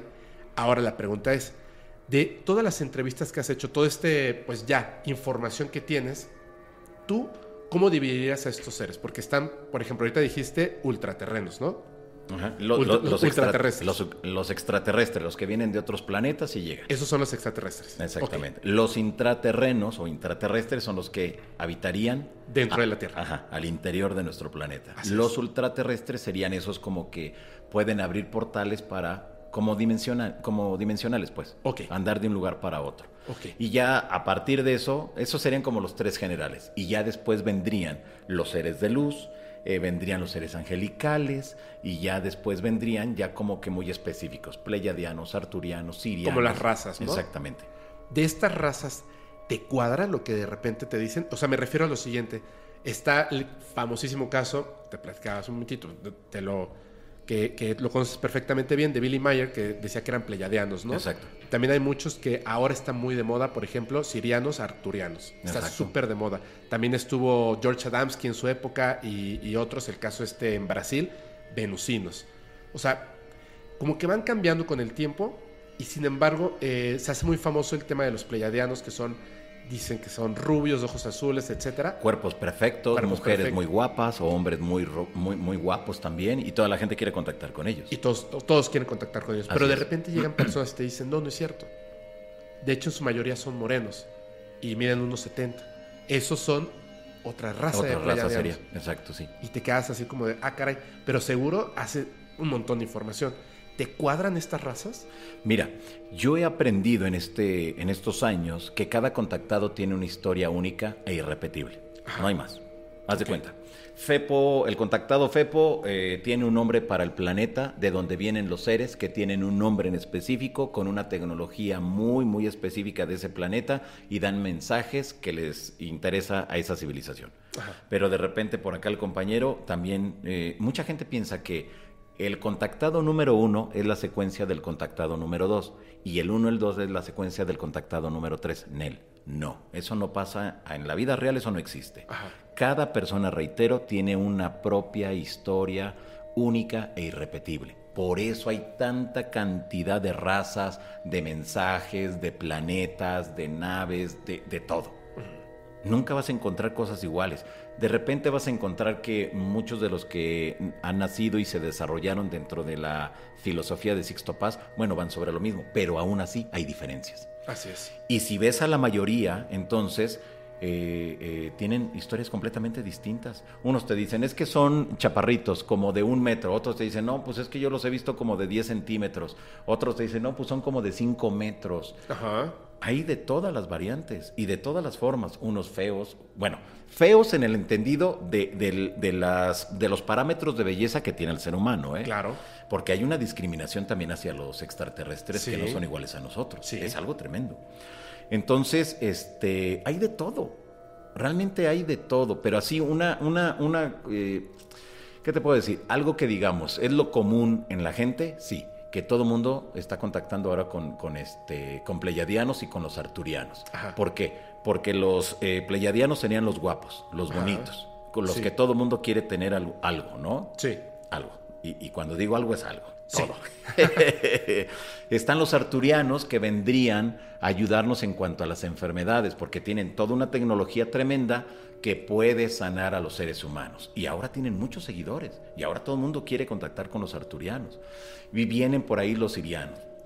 Y vienen, bueno, los que vienen de Andrómeda, y los que vienen de Venus, y los que vienen de Marte, y los que vienen de todos lados. Insectoides, de otros... Los este, felinoides. Mira, yo una vez hice un ejercicio en mi canal eh, recuerdo que mencioné cómo podríamos armar una historia de contacto con mensajes, con seres y con un planeta.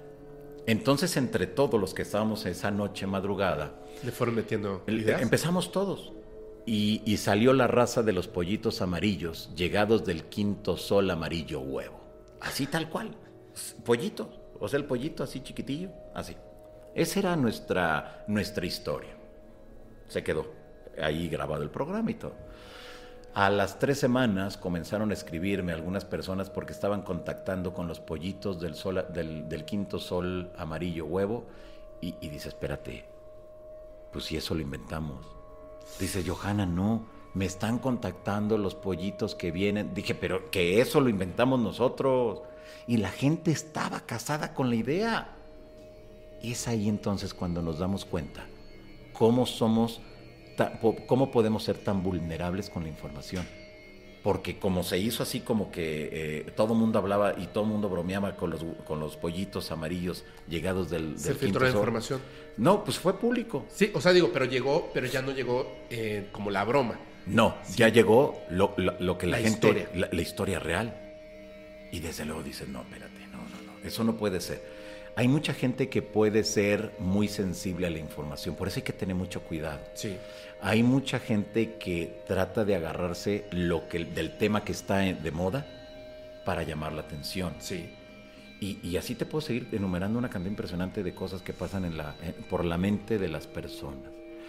Pero hay de todo, realmente hay de todo seres muy altos, seres muy chiquitos, seres que no tienen una materia, sino que son como una especie como de humo, o que son así como gelatina, como así como plasma. plasma.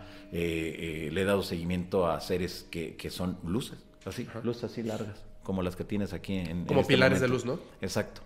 Hay de todo, hay de todo. Y no necesariamente tienen que ser igualanas a nosotros. Yo siempre he dicho, como por qué motivo alguien que, que, que, es de otra parte del universo tiene que tener dos brazos, cinco dedos en cada mano, una cabeza, como por qué.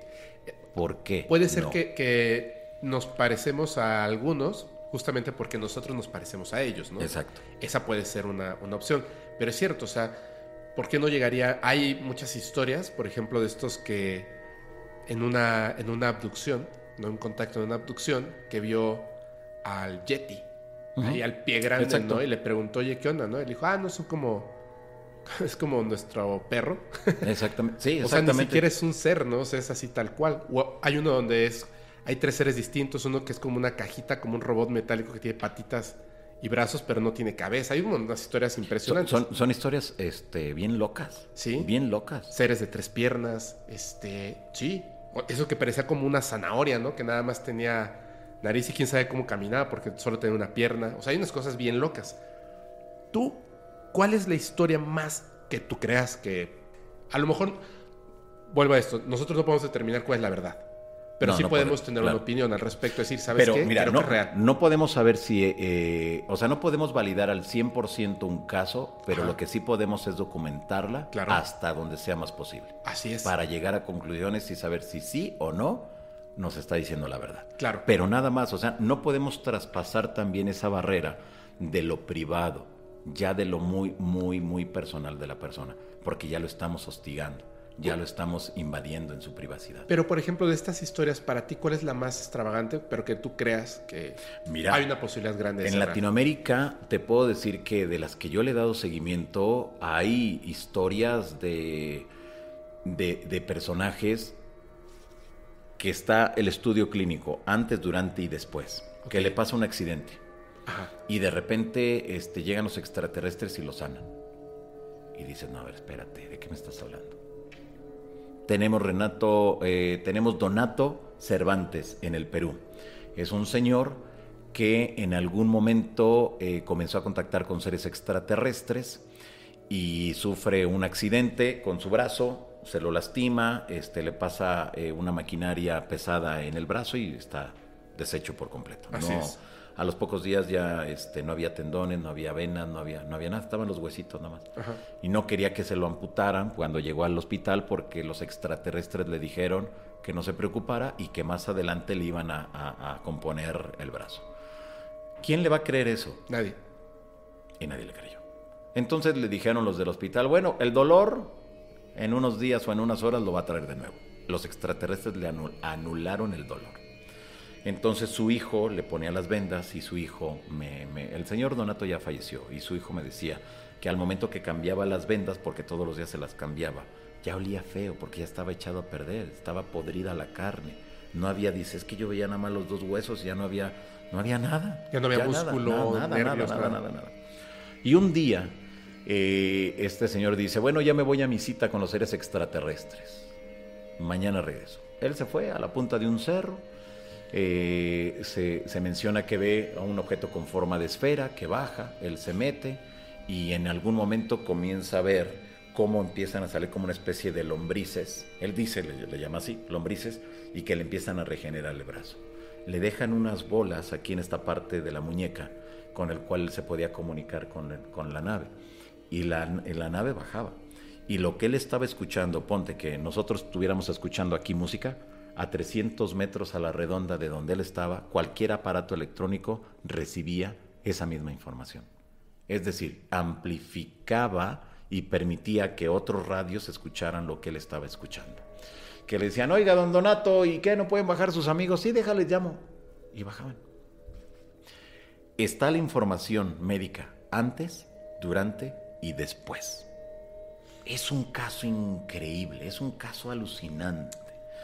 Entonces yo cuando conocí la historia dije, esto no tiene sentido. Exactamente. Cuando vi la documentación, cuando hablé con la familia, cuando hablé con los investigadores, dije, wow.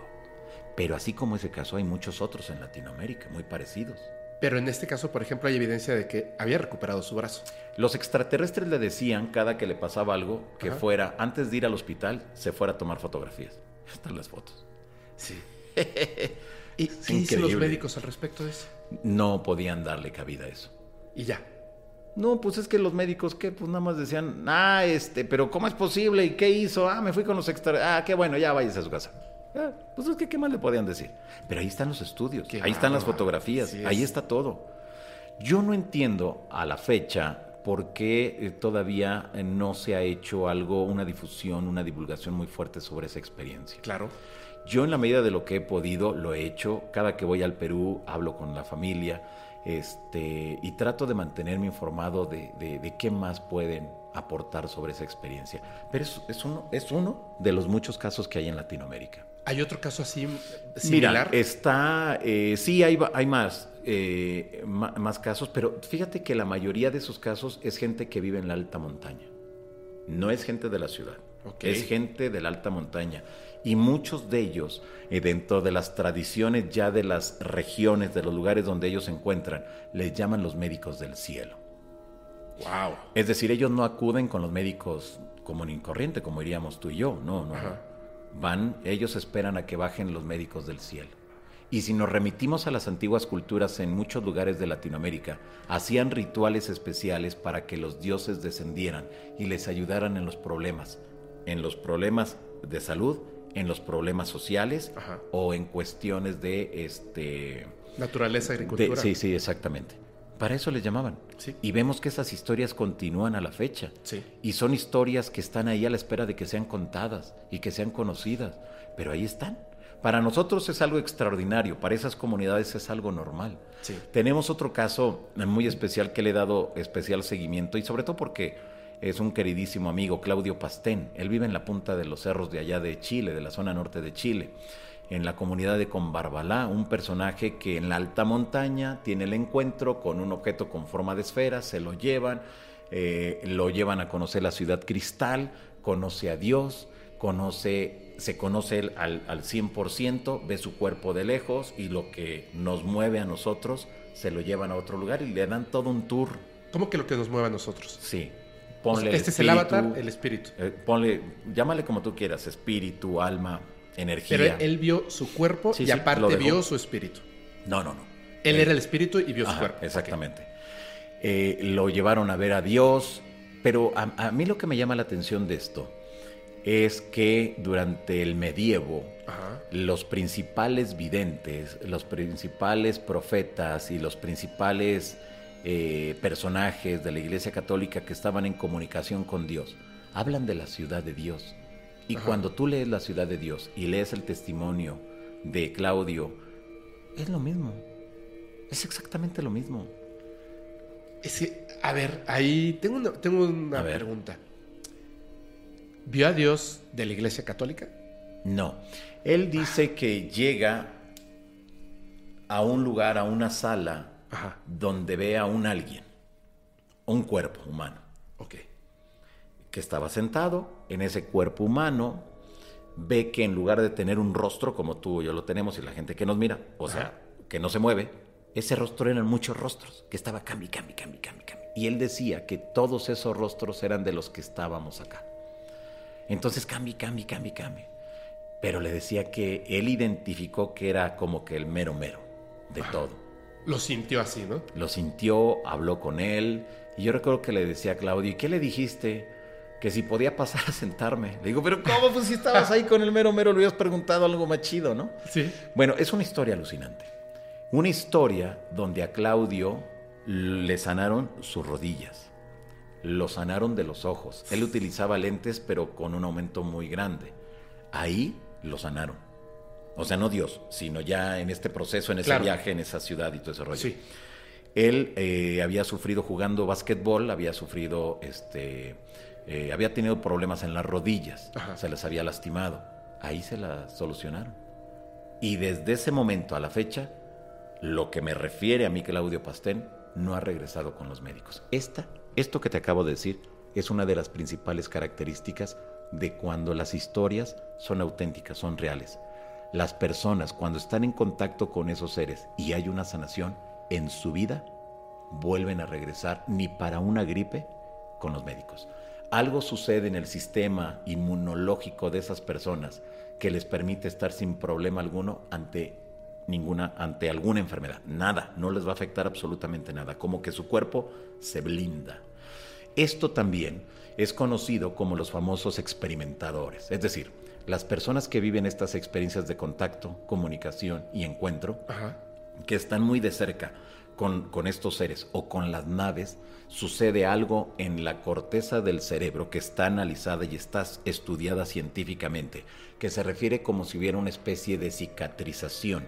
Esa cicatrización entonces, según los especialistas, permitiría muchos cambios en las personas. Yo le he dado seguimiento en, en Latinoamérica y en, España a casos de personas que vivieron una experiencia, estuvieron frente a un ser, hubo una interacción, no necesariamente que se lo lleven a otro planeta o a las naves, no, sino que es así simple y les dan un don. Ellos lo identifican como un don. Personas que en su vida les ha interesado la música, pero de la noche a la mañana saben tocar la guitarra, saben tocar el piano, saben el violín, saben de todo. De la noche a la mañana, gente que en su vida se habían acercado a las matemáticas porque era muy complicado, hacen cálculos matemáticos con la mente de la noche a la mañana.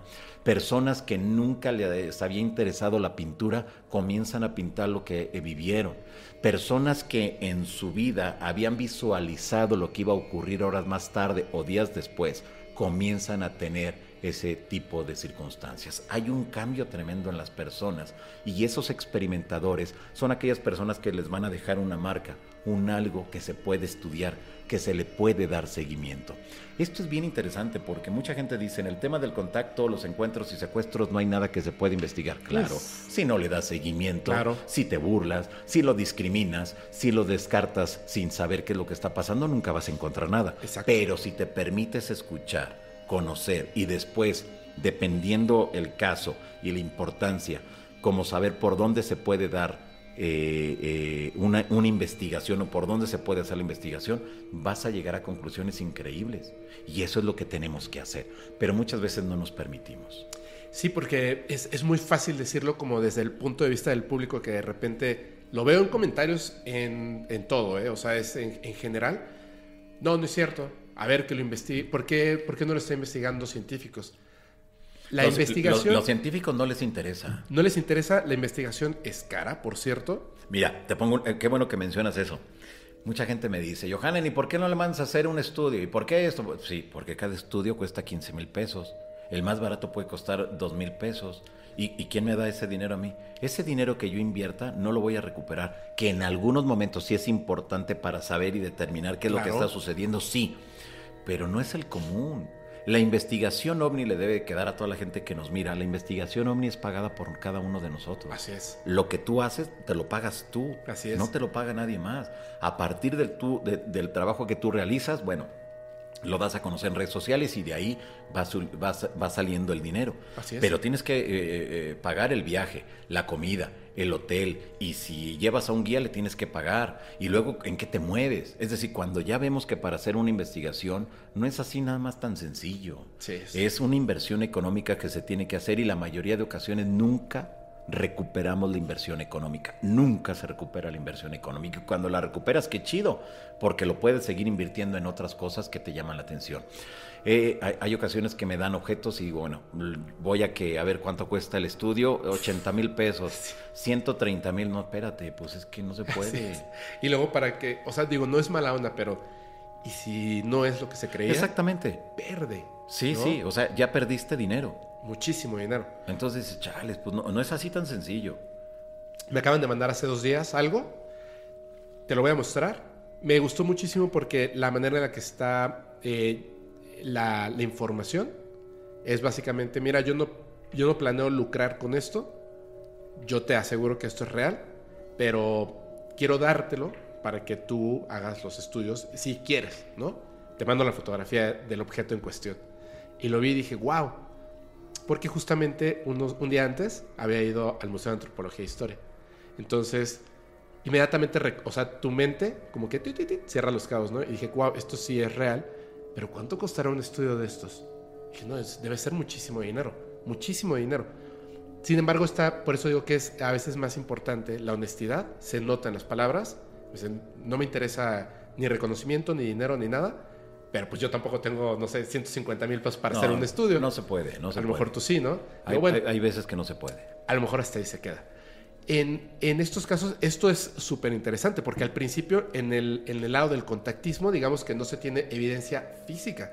Pero sí hay, en estos casos que son hay, Hay elementos, no en todos, no en pero sí hay elementos que nos pueden ayudar a seguir entendiendo si esto es real o no es real los estudios que han hecho gente tan importante en los Estados Unidos, científicos que se han abocado a esto y que han encontrado esta parte de la cicatrización en la corteza cerebral y que permite entonces de que realmente algo vivió. Y dices, pero ¿cómo es posible que tenga cicatrización? Pues no es de que se haya abierto el cerebro y, y haya... No, eso no se puede hacer. Desde adentro. Ahí está. Y lo han encontrado.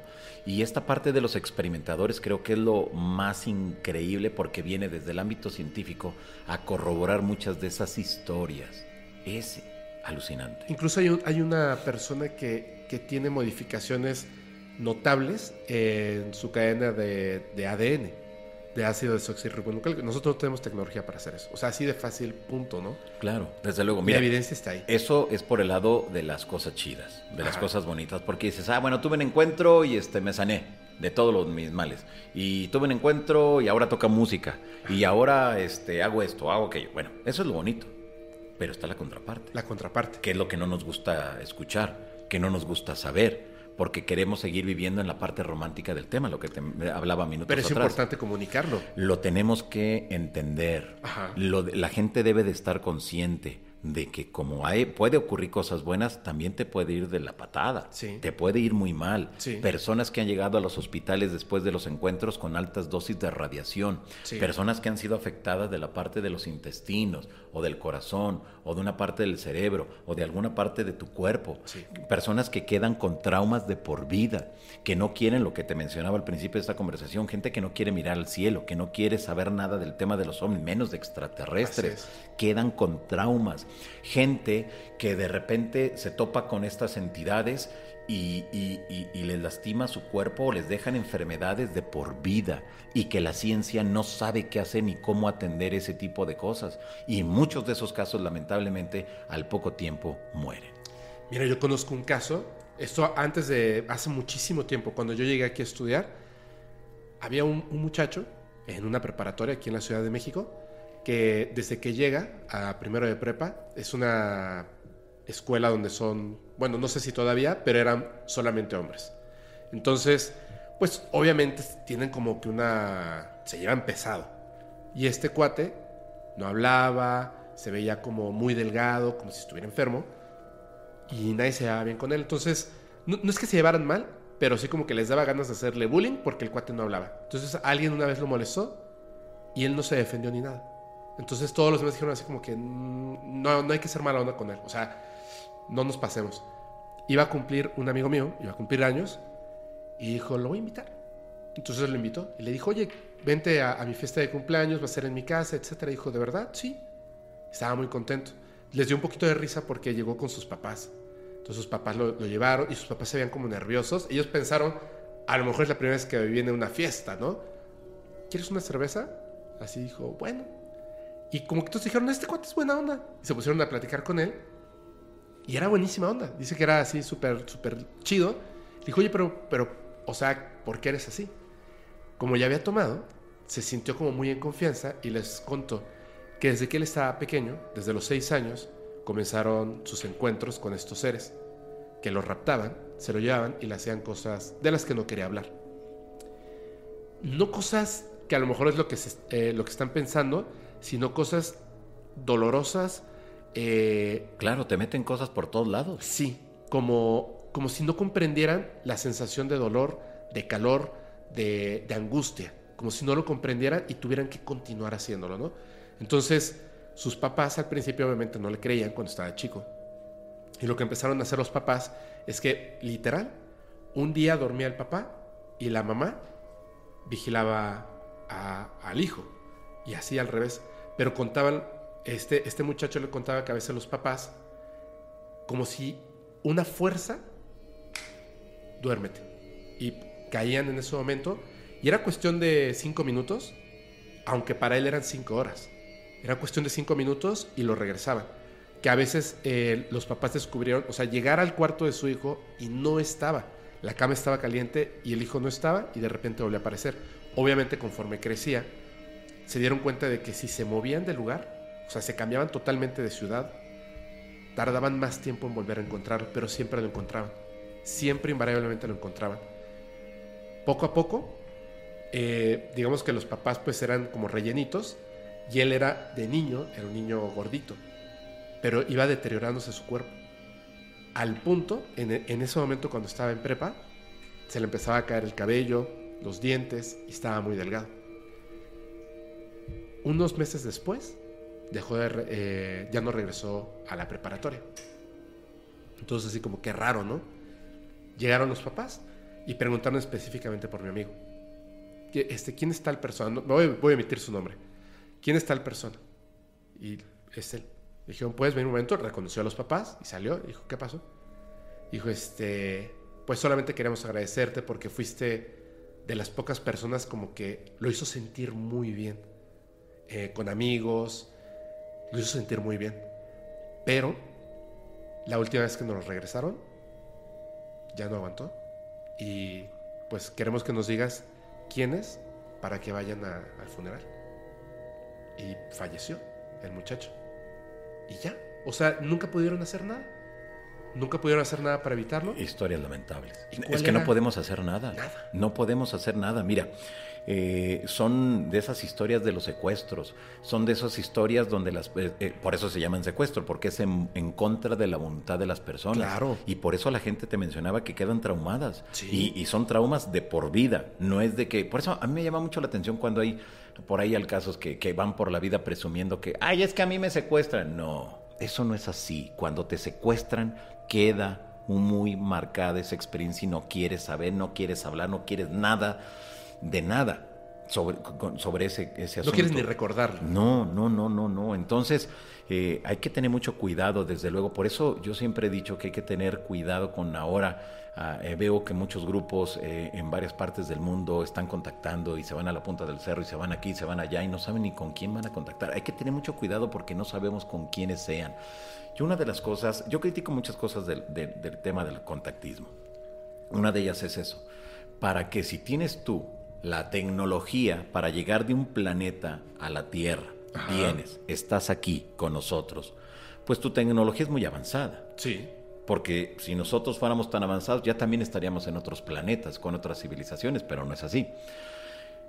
¿Por qué entonces refieren las personas que viven las experiencias de contacto o de secuestro, que las ponen en una plancha como si fuera de un hospital, como un quirófano, luz que emana de algún lugar, pero no saben en dónde, pero hay luz, eh, y que comienzan ese proceso de dolor, que les ponen tubos o lo que ellos consideran que es tubo agujas por todas partes del, del cuerpo, que en muchos de los casos se abocan a, las, a, a- a la parte de las, de, de las zonas sexuales Sí, genitales. eh, o el ano, y dices, pero ¿por qué especial énfasis en eso?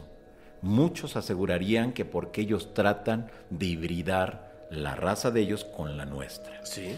Otros asegurarían que son estudios, pero dices, a ver, nosotros los seres humanos no somos tan avanzados en cuanto a la tecnología de la salud, pero a través de una resonancia, de un estudio de resonancia, nos pueden ver todas las tripas y todo lo que tenemos sin necesidad de abrir. ¿Qué esos seres no tienen esa tecnología? ¿No se les hace raro? ¿No es extraño? ¿Sabes qué he pensado siempre? Que lo que pasa es que no tienen el, el respeto hacia el humano.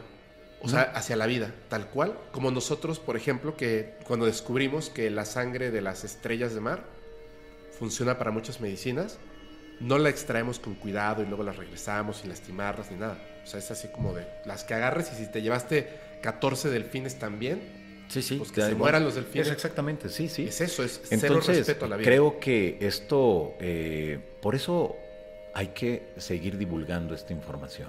¿Tú qué, ¿Tú qué, por ejemplo, cuál sería el consejo que le darías a las... Es que las personas en sí... Yo, ah, hay dos tipos de personas, ¿no? Hablando de los que creen en esto o que pudieron llegar a tener una experiencia. El que ve el ovni y corre hacia el ovni y el que dice, no, yo aquí me quedo y desde aquí le tomo fotos. Pero ya en un momento, por ejemplo, yo, yo he vivido experiencias similares, ya las he contado aquí. Yo no creo, o sea, ni soy contactado, ni he sido abducido, porque la vez que creo que iba a pasar, puse tanta resistencia que siento que me zafé. O sea, esa es la verdad, pero sí fue una experiencia espantosa, espantosa. No como me cuentan otras así de seres de luz y bondad y todo, digo, No, "Puta, no. ¿por No qué no me así. tocó a mí, Claro, no? O sea, claro. eso hubiera estado bien Desde chido. luego. Pero ¿cuál sería tú con toda esta información? Porque es información que no está ahí a la mano, ¿me entiendes? No está ahí a la mano, qué bueno que se esté divulgando. ¿Cuál sería tú el consejo que le darías a las personas? Por ejemplo, te lo voy a poner en dos casos. Sí. Vas en la carretera, algo que le pasó a mi madre y a muchísimas personas. Vas en la carretera, te das cuenta de que, casualidad, ni hacia adelante ni hacia atrás hay otro automóvil. Vas con tu familia o vas solo y de repente se te pega una de estas naves, ¡pum! La luz y tu coche empieza como si le estuvieran bajando la batería y lo van a detener. ¿Qué hacer? Nada. No puedes hacer nada. Nada. No hay casos donde haya salido corriendo el individuo, no hay casos donde haya hecho cruz, cruz, cruz y que se... No, no, no, no, no puedes hacer nada. Porque ellos, pasar. ellos tienen el control completo de todo. No puedes hacer nada. ¿Qué es lo que sí podemos hacer? Leer, estudiar, analizar y llegar nosotros a nuestras propias conclusiones. No dejarnos manipular con nada. Conocer las historias, conocer la casuística, conocer la información y a las conclusiones que han llegado muchos investigadores a nivel internacional, que no son muchos, lamentablemente, Sí, que le han es. dado seguimiento al tema del contactismo, los secuestros, no son muchos, pero de eso podemos aprender y saber cómo ayudar a las personas que puedan vivir este tipo de experiencias. Eso sí lo ¿Tú, podemos tú hacer. consideras que incluso el intentar hacer contacto con seres de luz es peligroso? O sea, mejor no hacerlo. No sabemos ante qué nos estamos enfrentando. No lo sabemos. Ellos pueden decir que, son muy buenos y muy chidos y bondadosos y no, no lo sabemos. Yo por eso siempre en mis conferencias le digo a la gente y también a través de mis redes sociales, si usted ve un ovni, no se acerque. Usted ve algo raro ahí, un ser que usted considere que es extraterrestre, no se acerque. Las consecuencias pueden ser muy feas. Sí, sí, sí. No se acerquen. Yo veo a muchos contactados que, que dicen, cuando vean a un hermanito que baje, corran, abrácenlo, bésenlo, díganle que lo... qui-". Pero ¿por qué diablos voy a hacer eso? ¿Cómo por qué? Pues si ni lo conozco al tipo, si no lo hago con la gente de la tierra, me lo voy a hacer con gente que no sé ni de dónde venga. Nel, no. No tienen que acercarse porque si usted se acerca, hay muchos efectos físicos en el organismo. Te lo pongo muy claro. A ver. Mucha gente asegura que viaja a través del tiempo. Ajá. Y que vienen del año 20.000 y que vienen del año 50.000 y que no sé qué tanto. Dices, ah, qué chido. Si eso fuera cierto, ellos no tendrían en su sistema inmunológico cómo doblegar muchas de las cosas con las que nosotros en estos momentos estamos conviviendo. Si nosotros en este momento viajáramos a 1492 o viajáramos hacia el siglo 1000 o al año 500, nuestro organismo no está adaptado para resistir los, las bacterias, los virus de la época. Claro, así es. Es exactamente lo mismo con los extraterrestres. Ellos tienen su sistema inmunológico y su tecnología que los cuide, los protege de no entrar en contacto con nosotros y esos bichitos. Así que es. nosotros convivimos a diario y no pasa nada. Así es. Pero ellos no. Por lo tanto, nosotros, nuestro sistema inmunológico, desconoce por completo los bichos que esos seres puedan traer. Así es. Esto es muy simple y es de lógica nada más. Pero mucha gente se aventura, mucha gente en esa parte romántica del tema del contactismo eh, piensan que, que todo es bueno. No. Pues incluso en el caso Barguiña. Ah, ahí lo vemos, sí, Recoge ser, lo arañó. Dos días después, ¿cierto? Sí, sí, a las horas. Pum. El sistema inmunológico desapareció. Sí. Y, lo que... lo mató no fue una enfermedad extraterrestre ni un No. virus, fue nuestros propios virus. Sí. Entonces ahí tenemos un ejemplo. Pero te digo, no queremos escuchar esas historias. Esas historias no nos gustan. Porque no me dan un mensaje de que voy a estar chido, que me van a quitar todas las enfermedades, que un día van a llegar los extraterrestres y van a, a quitar toda la corrupción del No, planeta. no, no. Eso no, eso no Eso puede no es ser así. No, no. Nosotros tenemos que lidiar con nuestros propios problemas. Claro. De hecho, una ay, he empezado a creer en esta idea de que los gobiernos, no, no el, el presidente por el que votamos o en Estados Unidos, sino ese gobierno oculto negro que está ahí, que dura 14 presidentes, o sea, ese que no vas a mover y que realmente controla las cosas, la razón por la que nos mantienen oculta toda esta información no es, o sea, bueno, sí en parte algunas, obviamente, porque les da poder, ¿no? Les da poder el Claro. conocimiento, pero creo que de base la información se mantiene oculta porque sería realmente peligrosa esa información. O sea, si todos supiéramos que podemos permitir el contacto y la llegada, o sea, el- el- la raza que va a desaparecer es la nuestra, no la de ellos. O sea, los Claro. que no tenemos la manera de, de controlar enfermedades, radiación, cualquier efecto negativo, somos nosotros. Y a lo mejor están haciendo esos estudios por los que tumban naves. Necesitamos avanzar en tecnología rápido. Ciencia, medicina, etcétera. Porque el día que estos seres decían, sí, exactamente como ustedes, que nos vamos a parar en medio del zócalo y órale, vamos a convivir todos nosotros aquí. ¿Cómo nos vamos a detener? No, eh, eh, no va a pasar eso. No, no va a pasar, pero digo, Te lo digo que no, no, no va a ¿tú pasar. crees que, que sea esa la razón por la cual nos mantienen oculto o de plano sí es meramente ambición y poder? El tema ha estado tan a la vista de todos Ajá. Que todos no nos hemos percatado de ello. Pero también nos han, entre- nos han entrenado para voltear hacia otro lado. Exactamente, nos distraen con cualquier cosa. Sí, sí, sí. La información ha estado, pero te digo que el tema del contactismo ha estado desde siglos atrás, no es algo nuevo. Claro, claro. Y por eso te digo que ha estado a la vista de todos. Pero como está tan, tan expuesto, no le damos importancia. Hay un, hay un detalle que me encanta. eh, como te digo, nosotros vivimos allá en, en Yucatán, en Mérida. Eh, a mí- me gusta mucho recorrer las zonas arqueológicas. Entonces hay uno que supongo que todo el mundo conoce, el observatorio. Que es cierto. O sea, obviamente no ahora, pero en su época, desde ciertos puntos, podías ver a través de esas pequeñas rendijas, podías ver, eh, no sé, Venus, este, estrellas, Marte y bla, bla, bla, ¿no? desde ese punto, pero hay otros puntos que no se podían ver ni en el observatorio si no tenías tecnología. Y lo que dicen las estelas es que habían ciertas personas que eran como los chamanes que estaban preparados para y entonces entraban a este lugar, básicamente lo hacían como como lo que piénsenlo así como un temazcal, pero no era un temazcal. Y desde ahí contactaban con sus deidades Claro. Que les daban la información. Exact- Entraban a otras realidades, contactaban con esos seres y les daban la información que cuando regresaban la compartían con la comunidad. Exactamente, eran Sí, sí, sí. contactados.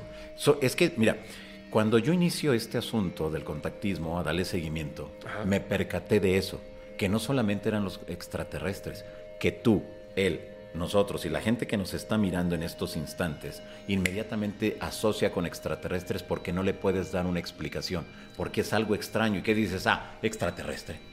Extraterrestre, es, míralo, mira, está bien feo, está bien raro, es extraterrestre. No, hay muchas otras características y, hay muchos, una infinidad de seres que no sabemos realmente quiénes sean, pero que ellos con tal de que tú te quedes tranquilo, sí, yo soy un extraterrestre, a lo mejor no es un extraterrestre. A lo mejor no. A lo mejor no, pero sí me queda muy claro que es un tema bien complejo, me queda muy claro que es un tema que apenas estamos descubriendo como que, bueno, no descubriendo, redescubriendo. Porque en la década de los 60, 50, 60 y 70 en México fue punta de lanza en la investigación de los contactados. Y lo que mucho de lo que se hacía en México tenía una repercusión mediática impresionante en aquellas décadas a nivel mundial pero después te digo, se olvidaron de los contactados, los hicieron a un lado, los menospreciaron, los discriminaron y ahora estamos redescubriendo muchas de esas historias. Es decir, que mucho de lo que estamos aprendiendo al 2023 ya se sabía desde la década de los 60. Sí, así es. Es muy lamentable, pero como no se dio seguimiento, como no leemos, como no, no leemos los, los, libros clásicos, pensamos que estamos descubriendo en él. No se está descubriendo gran cosa, cosas nuevas no hay. Lo que sí hay es el seguimiento a la casuística, y ahí es donde tenemos que abocarnos. ¿Quiénes son esos seres realmente? ¿Vienen de otro planeta? ¿Vienen de allá abajo? ¿Me están engañando y a lo mejor somos nosotros que venimos del futuro? ¿Quiénes somos? ¿Qué es lo que está pasando? No tenemos la capacidad en estos momentos para decir quiénes son ni de dónde vengan. Y es que además no los podemos creer ni siquiera a ellos, porque se ha descubierto en las mismas investigaciones que los mismos seres están mintiendo, están controlando la información. Te pongo un ejemplo muy claro de lo que acabas de mencionar. En este proceso de investigación que llevo, eh, hubo personas quienes, eh, eh, voy a hablar de manera general porque si me voy platicando caso por caso nunca vamos a terminar. No, claro. De manera general. Sí. Personas del norte de la República Mexicana que comenzaron a decirles tres meses antes de los terremotos que ocurrieron en el 2017 y 2022. Les dijeron, el día 19 va a llegar un terremoto para la zona central de la República Mexicana de tal magnitud. Y todos dijimos, ah, cálmate 19 de septiembre, por favor, ¿cómo crees? Nunca van, nunca van a coincidir. Llegaron dos terremotos. Los mensajes eran claros. Los mensajes eran puntuales. Los mensajes estaban diciendo de qué magnitud y le permitían a los contactos visualizar las imágenes que se iban a desarrollar durante el terremoto. Personas que no conocían la Ciudad de México personas que te daban santo y seña de las principales vialidades de acá, te decían todo lo que iba a ocurrir en cuanto a dolor, tristeza y, todo. Y ocurrió. Y dices, ay, ¿cómo le hicieron? Mera coincidencia. Llega 2022 sucede exactamente lo mismo. Dan el mismo tipo de mensajes, dan una fecha, dan un horario, dan la magnitud y llega el, tercer terremoto un 19 de septiembre. Eso jamás se había registrado en la historia de la humanidad. Y lo tenemos los mexicanos. Bueno, así como te acabo de mencionar esto que cuando yo le di seguimiento, y, son de esos casos que a mí me han dejado sorprendido. Y es ahí donde tenemos que seguir investigando. Ahí está, ahí está el hilo. Jálale, jálale, jálale. Vamos a llegar a unas conclusiones bien chidas. Te pongo la contraparte. Personas en el 2017, después del terremoto, del segundo terremoto del 19 de septiembre en México, eh, les, los extraterrestres desde eh, años atrás les decían, tal cosa va a suceder en tu familia y sucedía tal cosa va a suceder cuando tú vayas caminando por tal sitio y sucedía. Y así cosas chiquitas. Llegó el momento que le dijeron, tienes que dar a conocer que viene un nuevo terremoto para la Ciudad de México. Ellas son de Guanajuato. Entonces, pues ellas eh, empiezan a ver como por dónde, porque lo tenían que difundir, me, me, contactan, me platican y desde luego le doy seguimiento. Claro. Ahora le doy seguimiento y hago programas especiales el día de la predicción, la hora y en el lugar. Si puedo viajar hasta ese lugar, desde ahí hago las transmisiones. Y ahora me he abocado a eso. Entonces es importante que eh, la gente entienda que cuando hay este tipo de mensajes que son recurrentes y que se van cumpliendo poco a poco, cosas chiquitas. Ay, eh, en la mañana se te va a caer un plato y se cae. Este, sales y ten cuidado porque antes de que llegues al tope van a chocar y chocan. Entonces cuando les pidieron los extraterrestres que dieran a conocer a la humanidad un gran mensaje porque era, un terremoto muy devastador para la zona de México, la zona central de México, pues ellas lo hicieron. ¿Qué es lo que sucedió? Que ese día, no recuerdo la fecha, pero dijeron, tal día, a tal hora, en la Ciudad de México vendrá un nuevo terremoto. Desde luego hice el programa especial, desde luego estuve al pendiente, hablé con todos los investigadores, vamos a entrar al aire y, todos vayan reportándome si hay cosas raras. No sucedió nada del terremoto. Lo que sí ocurrió, así, un hecho extraordinario para la Ciudad de México, una serie de microsismos o un enjambre de microsismos que se generaron durante prácticamente todo el día. Inmediatamente me contacto con ellas y le digo, ¿qué pasó? Pues no llegó el terremoto. O sea, no con el afán de reclamarles porque no haya llegado, ¿no? No quiero saber qué pasó, ¿no? y me dicen, Johanan, lo que ellos hicieron fue liberar poco a poco la energía que estaba, porque si hubiera reventado deshace la Ciudad de México. Tanto fue ese enjambre de microsismos que incluso la jefa de gobierno junto con autoridades de la UNAM salieron en conferencia de prensa para tranquilizar a la ciudadanía, porque esto era muy local, era en una alcaldía, o sea, no era en toda la ciudad, no, era en un lugar muy específico entonces dijeron, no sabemos si sea por la construcción del metro, no sabemos si por las construcciones que se están haciendo arriba, no sabemos qué, pero hay que estar tranquilos, esto va a pasar, esto se ha dado en otros momentos. A mí lo que me llama la atención, ¿por qué el mero día que lo vaticinaron estos seres? ¿Por qué sí llegó, no el terremoto, pero sí una serie de microsismos que cambiaron y nos dimos cuenta que realmente algo había ocurrido? Te pongo otro ejemplo. Porfa. Llega una persona a través del chat en una de las transmisiones en vivo y comienza a decir que su hijo, su, hijo, eh, un menor de edad, en esos momentos 5 o 6 años, estaba contactando con un ángel, el ángel se llamaba Juan. Ese ángel Juan, bueno, pues este, le comenzó a decir que venían muchas cosas catastróficas para, para, nosotros, porque estábamos generando una energía muy negativa y eso estaba provocando o desencadenando otros factores que nos iban a seguir dañando. Dentro de toda esta experiencia, ella da un día y dice lo que va a ocurrir. Habrá una gran señal sobre el gran volcán Iztaccíhuatl, el gran despertar de la mujer dormida. Y dices, Cálmate, ¿cómo? Pues si no es, no es un volcán activo, no, no es así de que de repente explote como el volcán Popocatépetl, no. Dices, bueno, está bien, ya está ahí, abro la carpeta de investigación, comienzo a preguntarle a gente del Parque Nacional Iztapopo y me dijeron, eso es inviable, eso no va a eso no va a pasar. Le pregunté a algunas personas que son este, físicos, algunos este, bueno, en fin, a diversas personalidades del ámbito de, la ciencia y me dicen, pues no.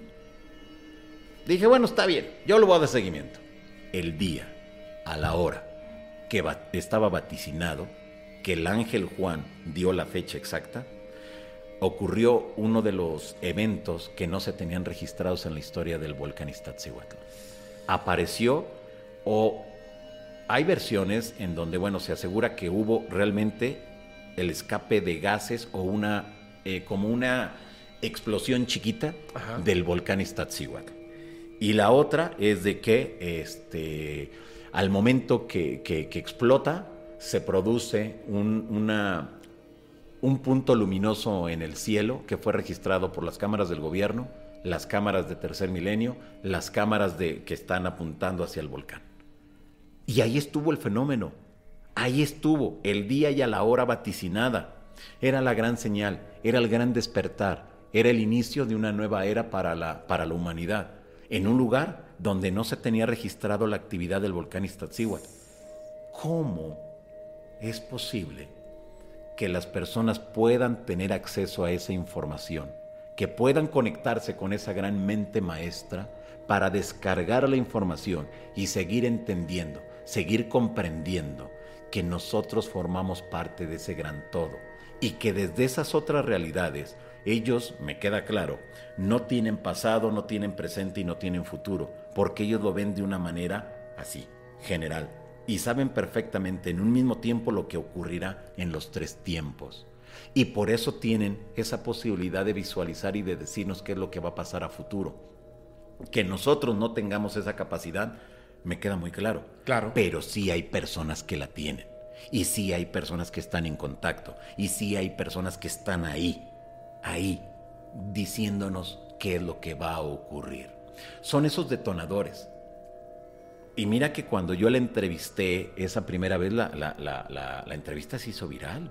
En unos cuantos días tenía 4 o 5 millones de, de, visualizaciones. Se hicieron programas especiales en varias partes del mundo. Pues claro, referencia en los, en los periódicos, en revistas y de entrevistas que dice, chale, espérense. Y ahí está la información.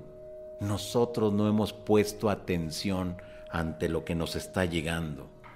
Ese es el problema, que no hemos puesto atención, no hemos escuchado a los testigos, no nos hemos puesto a, ponerlo, a plasmarlo en unas hojas y, y ver qué tanto es viable todo lo que nos están diciendo.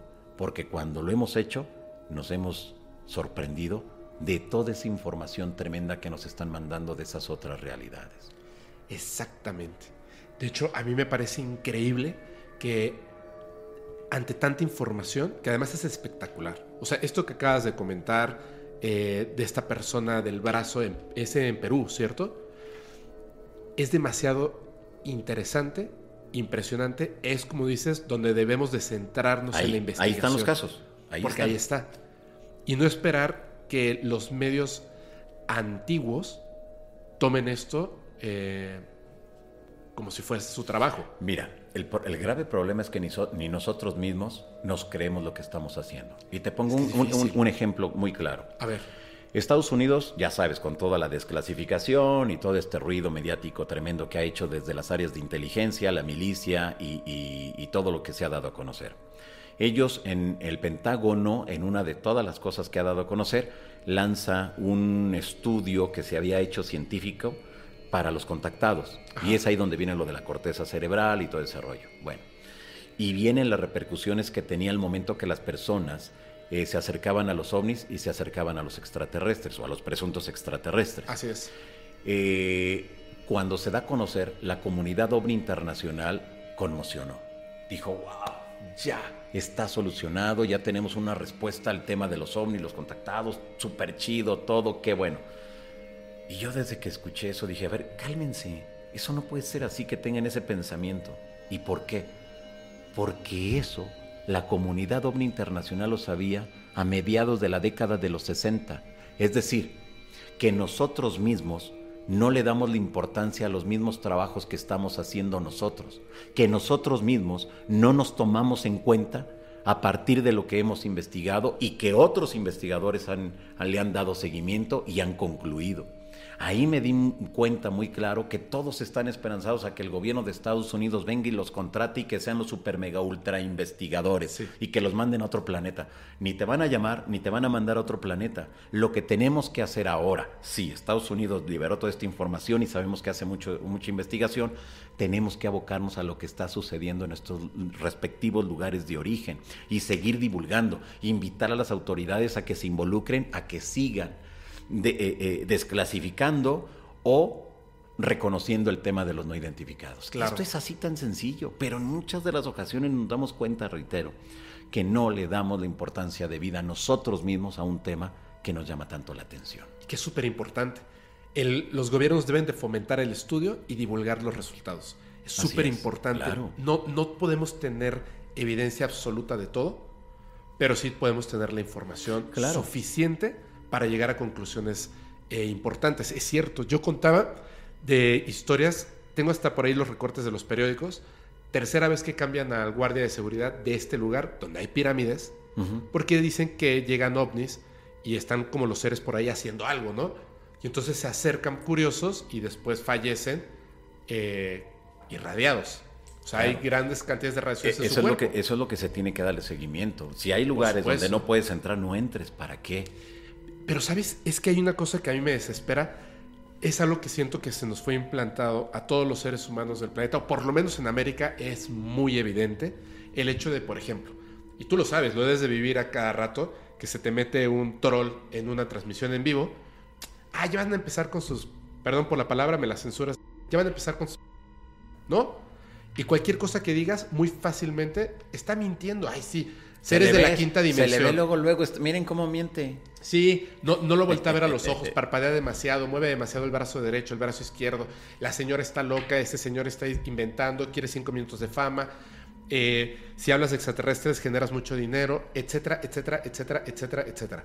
Y entonces, una persona normal, así que, que nos encontramos en la calle, el taquero, la señora que, este, que nos corte el cabello, cualquier persona, nuestra tía, nuestro hijo, nuestra pareja, está ya inculcado que con una simple frase donde se burlan, destruyen todo esto. Así Cuando es. estaban en la desclasificación, de verdad es que yo dije, yo no me enojo, pero voy a explotar.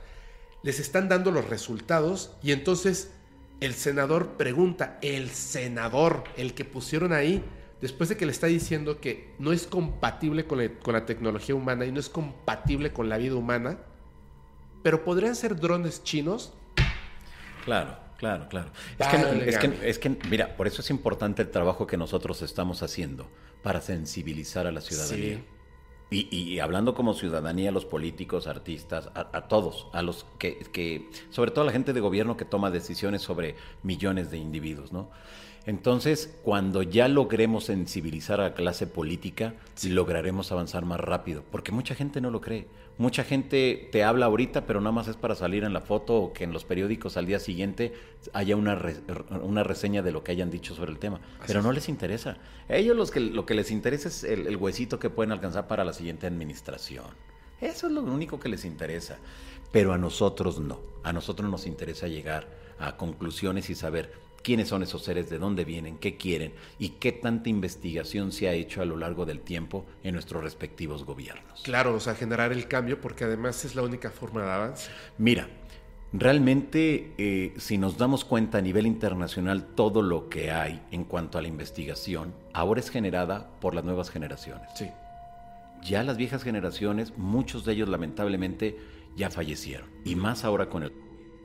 Eh, en México, durante el proceso fuerte del COVID, en total murieron cerca de 30 investigadores, entre investigadores, caza ovnis contactados, 30 personas. Y, y- y es un número muy parecido en toda Latinoamérica. Y nos damos cuenta entonces que ahora la investigación y divulgación del tema de los ovnis está en nuestras manos. Sí. Tenemos que hacer lo necesario para seguir, sobre todo, concientizando y decirle a toda la gente que nos mira que es un tema real, que ellos están aquí y que ya están entre nosotros. Y que no los vamos a ver en la calle como de tres metros caminando. Hola, ¿cómo están? Terrícolas, Nel. Eso no va a pasar. A lo mejor son igual a, a ti, a mí, a la gente que nos mira. A lo mejor nos hemos topado en algún lugar, en algún restaurante, en la calle. eh, nos hemos topado con alguno de ellos y no nos hemos percatado de que vienen de otros planetas. Así que yo creo que lo que tenemos que hacer es seguir estudiando, analizando, investigando y crear esa conciencia en la ciudadanía para que entendamos que no estamos solos en el universo, que así, y que esto es el gran mensaje que yo considero que, que engloba el tema de los ovnis, que si ellos tuvieron la capacidad tecnológica de estar aquí con nosotros ya en estos momentos, que superaron crisis económicas, crisis sociales, políticas, culturales, en fin, todo lo que hayan sufrido, así como nosotros lo hemos sufrido aquí en el planeta, ellos seguramente pasaron por esa misma circunstancia. Claro. Y si ellos están aquí, quiere decir que hay una gran esperanza para el ser humano, porque en un futuro también nosotros lograremos llegar a otros planetas. Y cuando lleguemos a, esos otros planetas, seguramente encontraremos civilizaciones menos avanzadas o más avanzadas que, la nuestra. Pero cuando lleguemos a esos lugares que son eh, con una tecnología menos avanzada que la nuestra, ayudaremos a esas civilizaciones a la mejor a sembrar, a mirar el cielo, a darle las bases fundamentales para que pueda esa civilización seguir floreciendo, como lo hicieron los dioses con nosotros.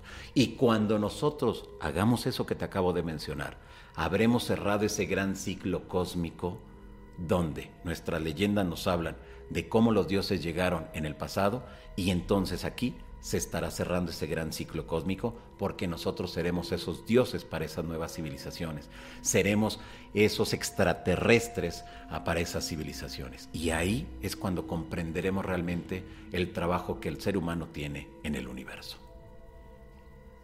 Qué, qué, qué bárbaro, Johanna, qué bárbaro. Es, estoy este, alucinado platicando contigo. Qué, qué magnífica forma de explicarlo. Creo que con esto es la mejor forma de hacer un cierre, si te parece bien. Perfecto. Me, me encantó platicar contigo. Creo que el mensaje que acabas de dar es muy claro. Solamente quisiera compartirte algo Me parece que, que especialmente tú, porque hay muchos investigadores, sí, hay muchos investigadores, hay muchos comunicadores, hay muchas voces que sobre todo tienen pues números muy grandes, pero me parece algo que a mí me han recordado muchísimo y yo le digo a la gente es que yo no soy investigador, yo no soy investigador.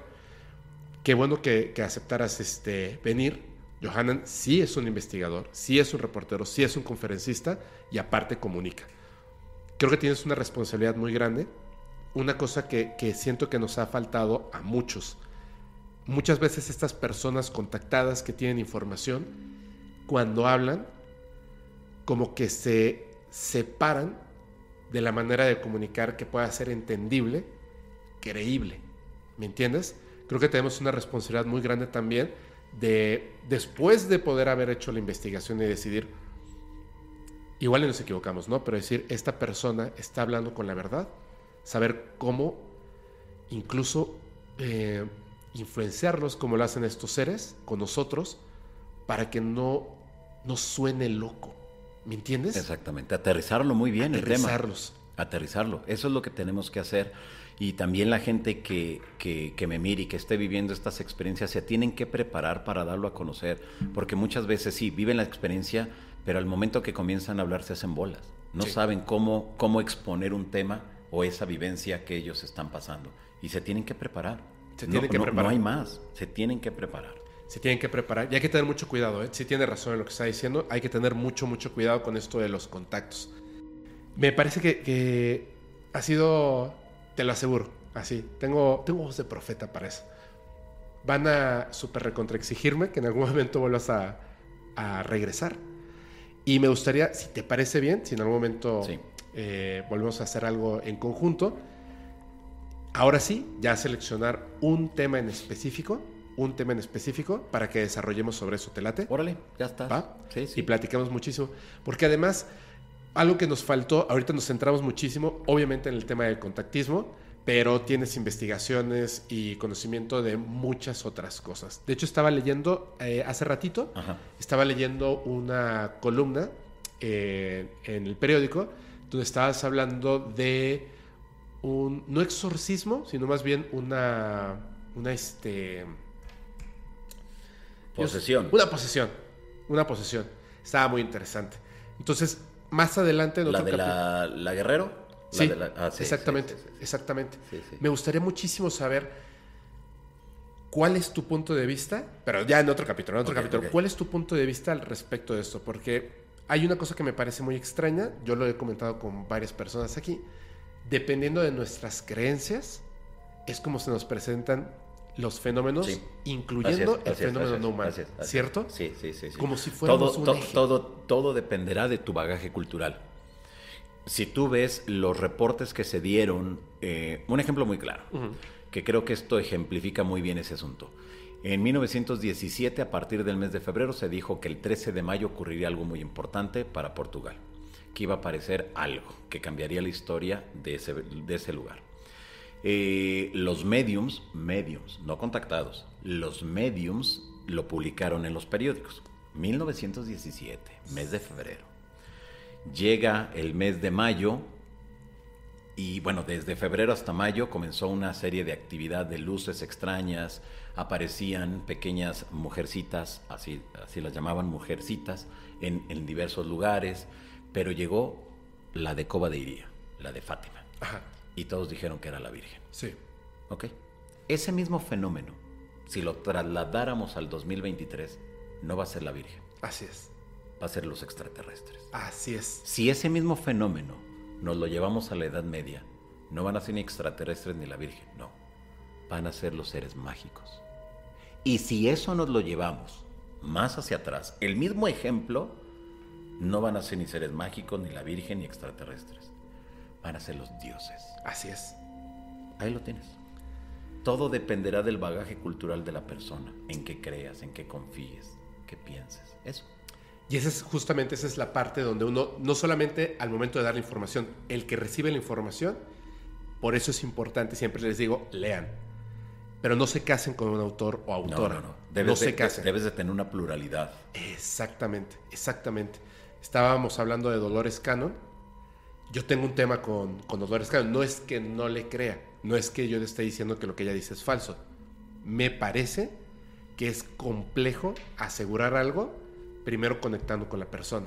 Decirte, yo te quiero mucho, eres una persona hermosa, el universo te quiere, si has visto algo eres una persona especial y ahora te voy a dar toda esta información. Porque es ese punto de la comunicación donde me parece que no debemos de suavizar al que escucha para después darle la información, sino tú que vas a escuchar también tienes una responsabilidad. Tienes la responsabilidad de estar abierto con conocimiento y no creer todo lo que se te está diciendo, sino además con la información yo hacer mi propia investigación, yo tener mis propios juicios, mis propios pensamientos y entonces llegar a algo en común en base a lo que tenemos aquí, inteligencia. Que eso nos separa, a lo mejor no de todos los animales, pero sí de la gran mayoría, que podemos usar el raciocinio para llegar a algo en específico, no lo que diga la televisión. Claro, desde luego, desde luego. Así es. Yo creo que hay mucho trabajo todavía por hacer. Sí. A mí, mira, hay, hay muchas veces que me eh, pienso a futuro y, y, veo todo lo que está ocurriendo a nivel internacional y me da un gusto enorme, porque cuando yo era niño yo quería hacer esto que estoy haciendo ahora. Y ahora que lo estoy haciendo, me doy cuenta que una vida no me va a alcanzar para hacer todo lo que yo quiera. No me va a alcanzar. Por más que yo desee prolongar, no. Pero estoy seguro que te pasa como a mí. Cuando, ¿a qué edad comenzaste con todo esto ya, o sea, de, de manera directa? Ya formal, en, en, el 98. ¿Y tenías eh, más o menos cuántos años? 19 años. Estás, ok. No, fue en el 96. Tendría, ¿qué? 16 años. 16 años. Uy, empezaste súper, Más, súper, más, súper menos, joven, sí, ¿eh? algo así.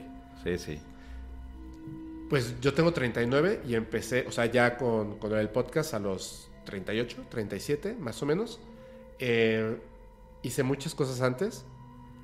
Me clavo mucho y a lo mejor las personas de repente dicen, no, ya se enojó Fepo, ya, ya está así, etcétera. Sin embargo, es el momento más feliz de mi vida. Hay ciertas Claro. cosas que veo, me imaginaba, yo sí me imaginaba ese contacto que iba a ser muy Hollywood, en naves, eh, los seres bajando ya con un entendimiento y etcétera. Y ahora como dices, no, no va a ser así.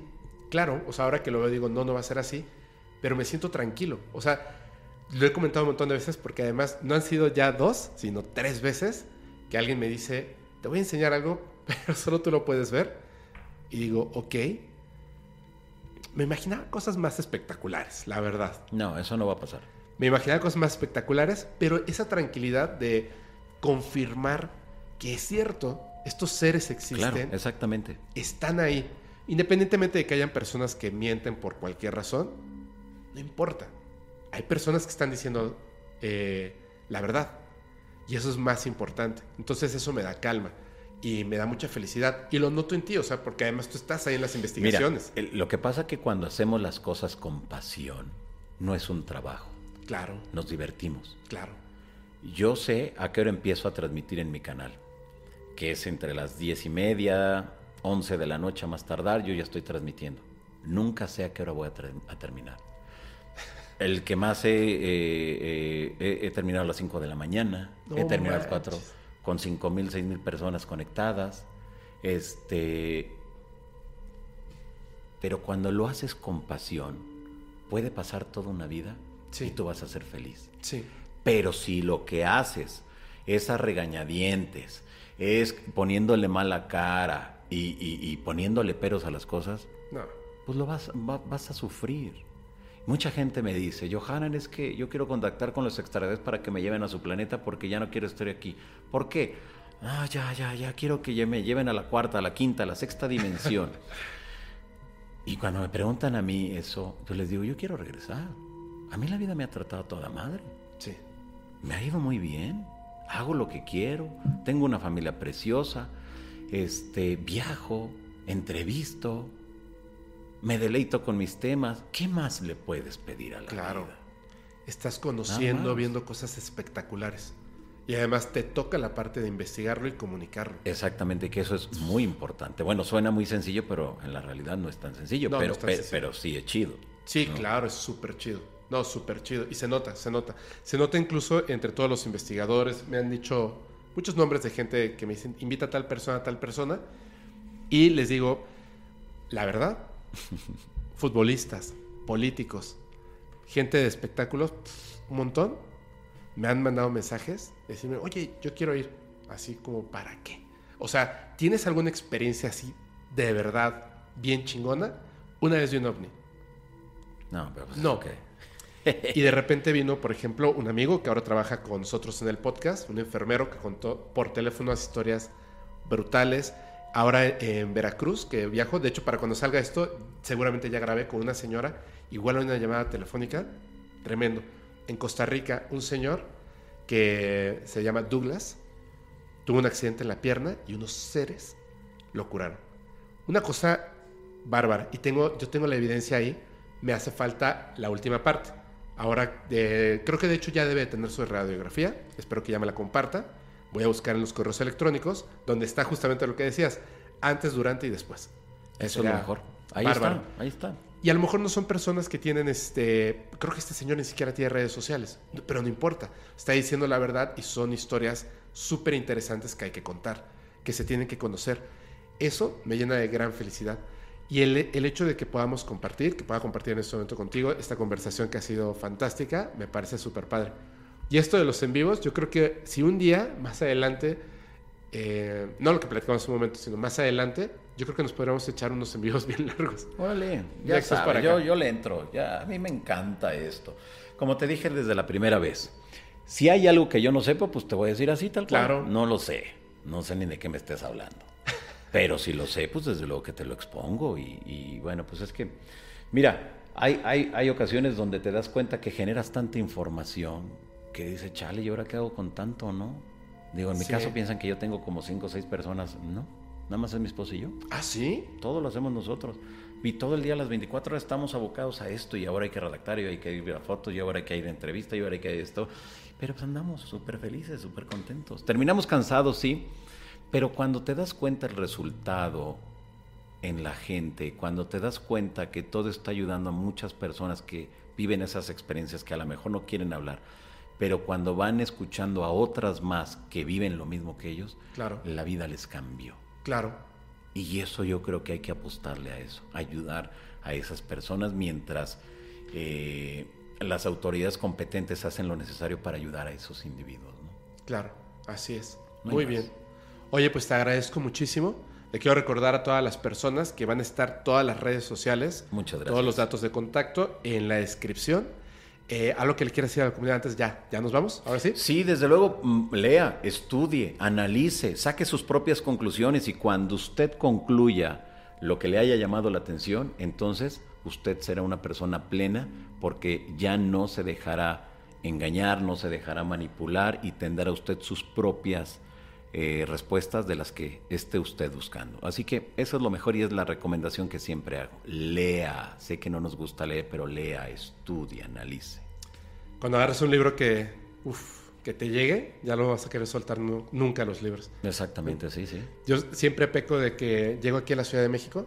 Es que aquí hay unas librerías grandísimas y las que están acá por Bellas Artes. Aquí, eh, sí, sí. Increíbles. Aquí tienes una súper cerquita, enorme. ¿Cuál? La, este, la del Fondo de Cultura Ah, sí, Económica. sí, sí, claro, claro, claro. Eh, siempre digo, no, bueno, porque ya ves que tienes tantos kilos para, para Ah, eh, sí. las maletas y, y más. Y le digo a Alex, oye, cuando vengas, trata de tener así como las, las maletas casi vacías, porque siempre regresamos con cosas, Claro. libros. Mira, eso me pasa Chispas. cuando voy a España, que este, que al año yo creo que vamos tres, cuatro veces porque mi esposa es de España, entonces pues vamos seguido para allá.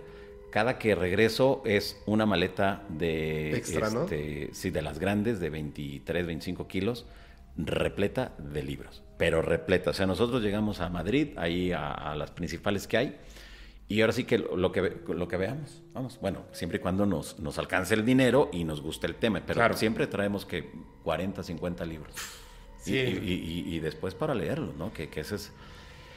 Ay, hace falta tiempo para Hace tantas cosas tiempo. que queremos hacer. ¿no? Sí, de hecho a veces digo, chispas, me gustaría leer más rápido. En serio, me gustaría leer mucho más rápido.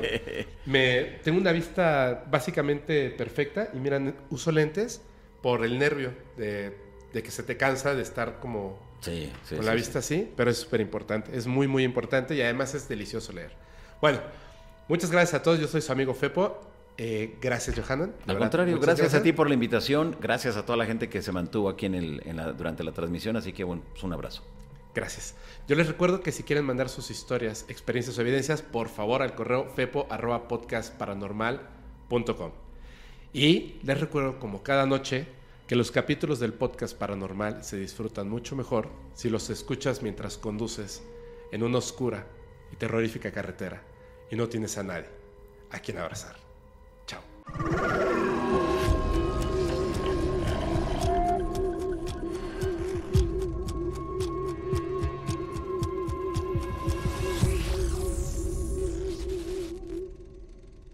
¿Estás listo para convertir tus mejores ideas en un negocio en línea exitoso? Te presentamos Shopify. Tal vez no lo sabías, pero nuestro podcast More Than Mamis es un negocio y lo empezamos por supuesto para desahogarnos y hablar sobre la maternidad, no para convertirnos en expertas de ventas y del e-commerce. Así que sí, necesitábamos ayuda para vender nuestro merch y poner en marcha nuestra tienda. ¿Y cómo suena con Shopify?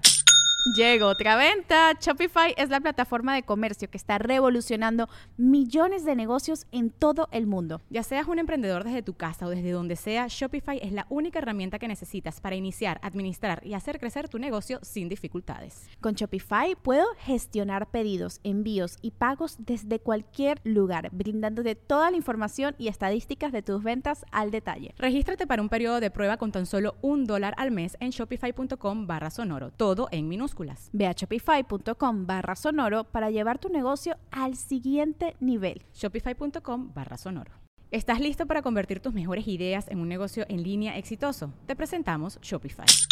Tal vez no lo sabías, pero nuestro podcast More Than Mamis es un negocio y lo empezamos por supuesto para desahogarnos y hablar sobre la maternidad, no para convertirnos en expertas de ventas y del e-commerce. Así que sí, necesitábamos ayuda para vender nuestro merch y poner en marcha nuestra tienda. ¿Y cómo suena con Shopify? Llegó otra venta. Shopify es la plataforma de comercio que está revolucionando millones de negocios en todo el mundo. Ya seas un emprendedor desde tu casa o desde donde sea, Shopify es la única herramienta que necesitas para iniciar, administrar y hacer crecer tu negocio sin dificultades. Con Shopify puedo gestionar pedidos, envíos y pagos desde cualquier lugar, brindándote toda la información y estadísticas de tus ventas al detalle. Regístrate para un periodo de prueba con tan solo un dólar al mes en shopify.com barra sonoro, todo en minúsculas. Ve a shopify.com barra sonoro para llevar tu negocio al siguiente nivel. Shopify.com barra sonoro. With the Lucky Land slots, you can get lucky just about anywhere. This is your captain speaking. Uh, we've got clear runway and the weather's fine, but we're just going to circle up here a while and uh, get lucky. No, no, nothing like that. It's just these cash prizes add up quick. So I suggest you sit back, keep your tray table upright, and start getting lucky. Play for free at LuckyLandSlots.com. Are you feeling lucky? No purchase necessary. Void where prohibited by law. 18 plus terms and conditions apply. See website for details.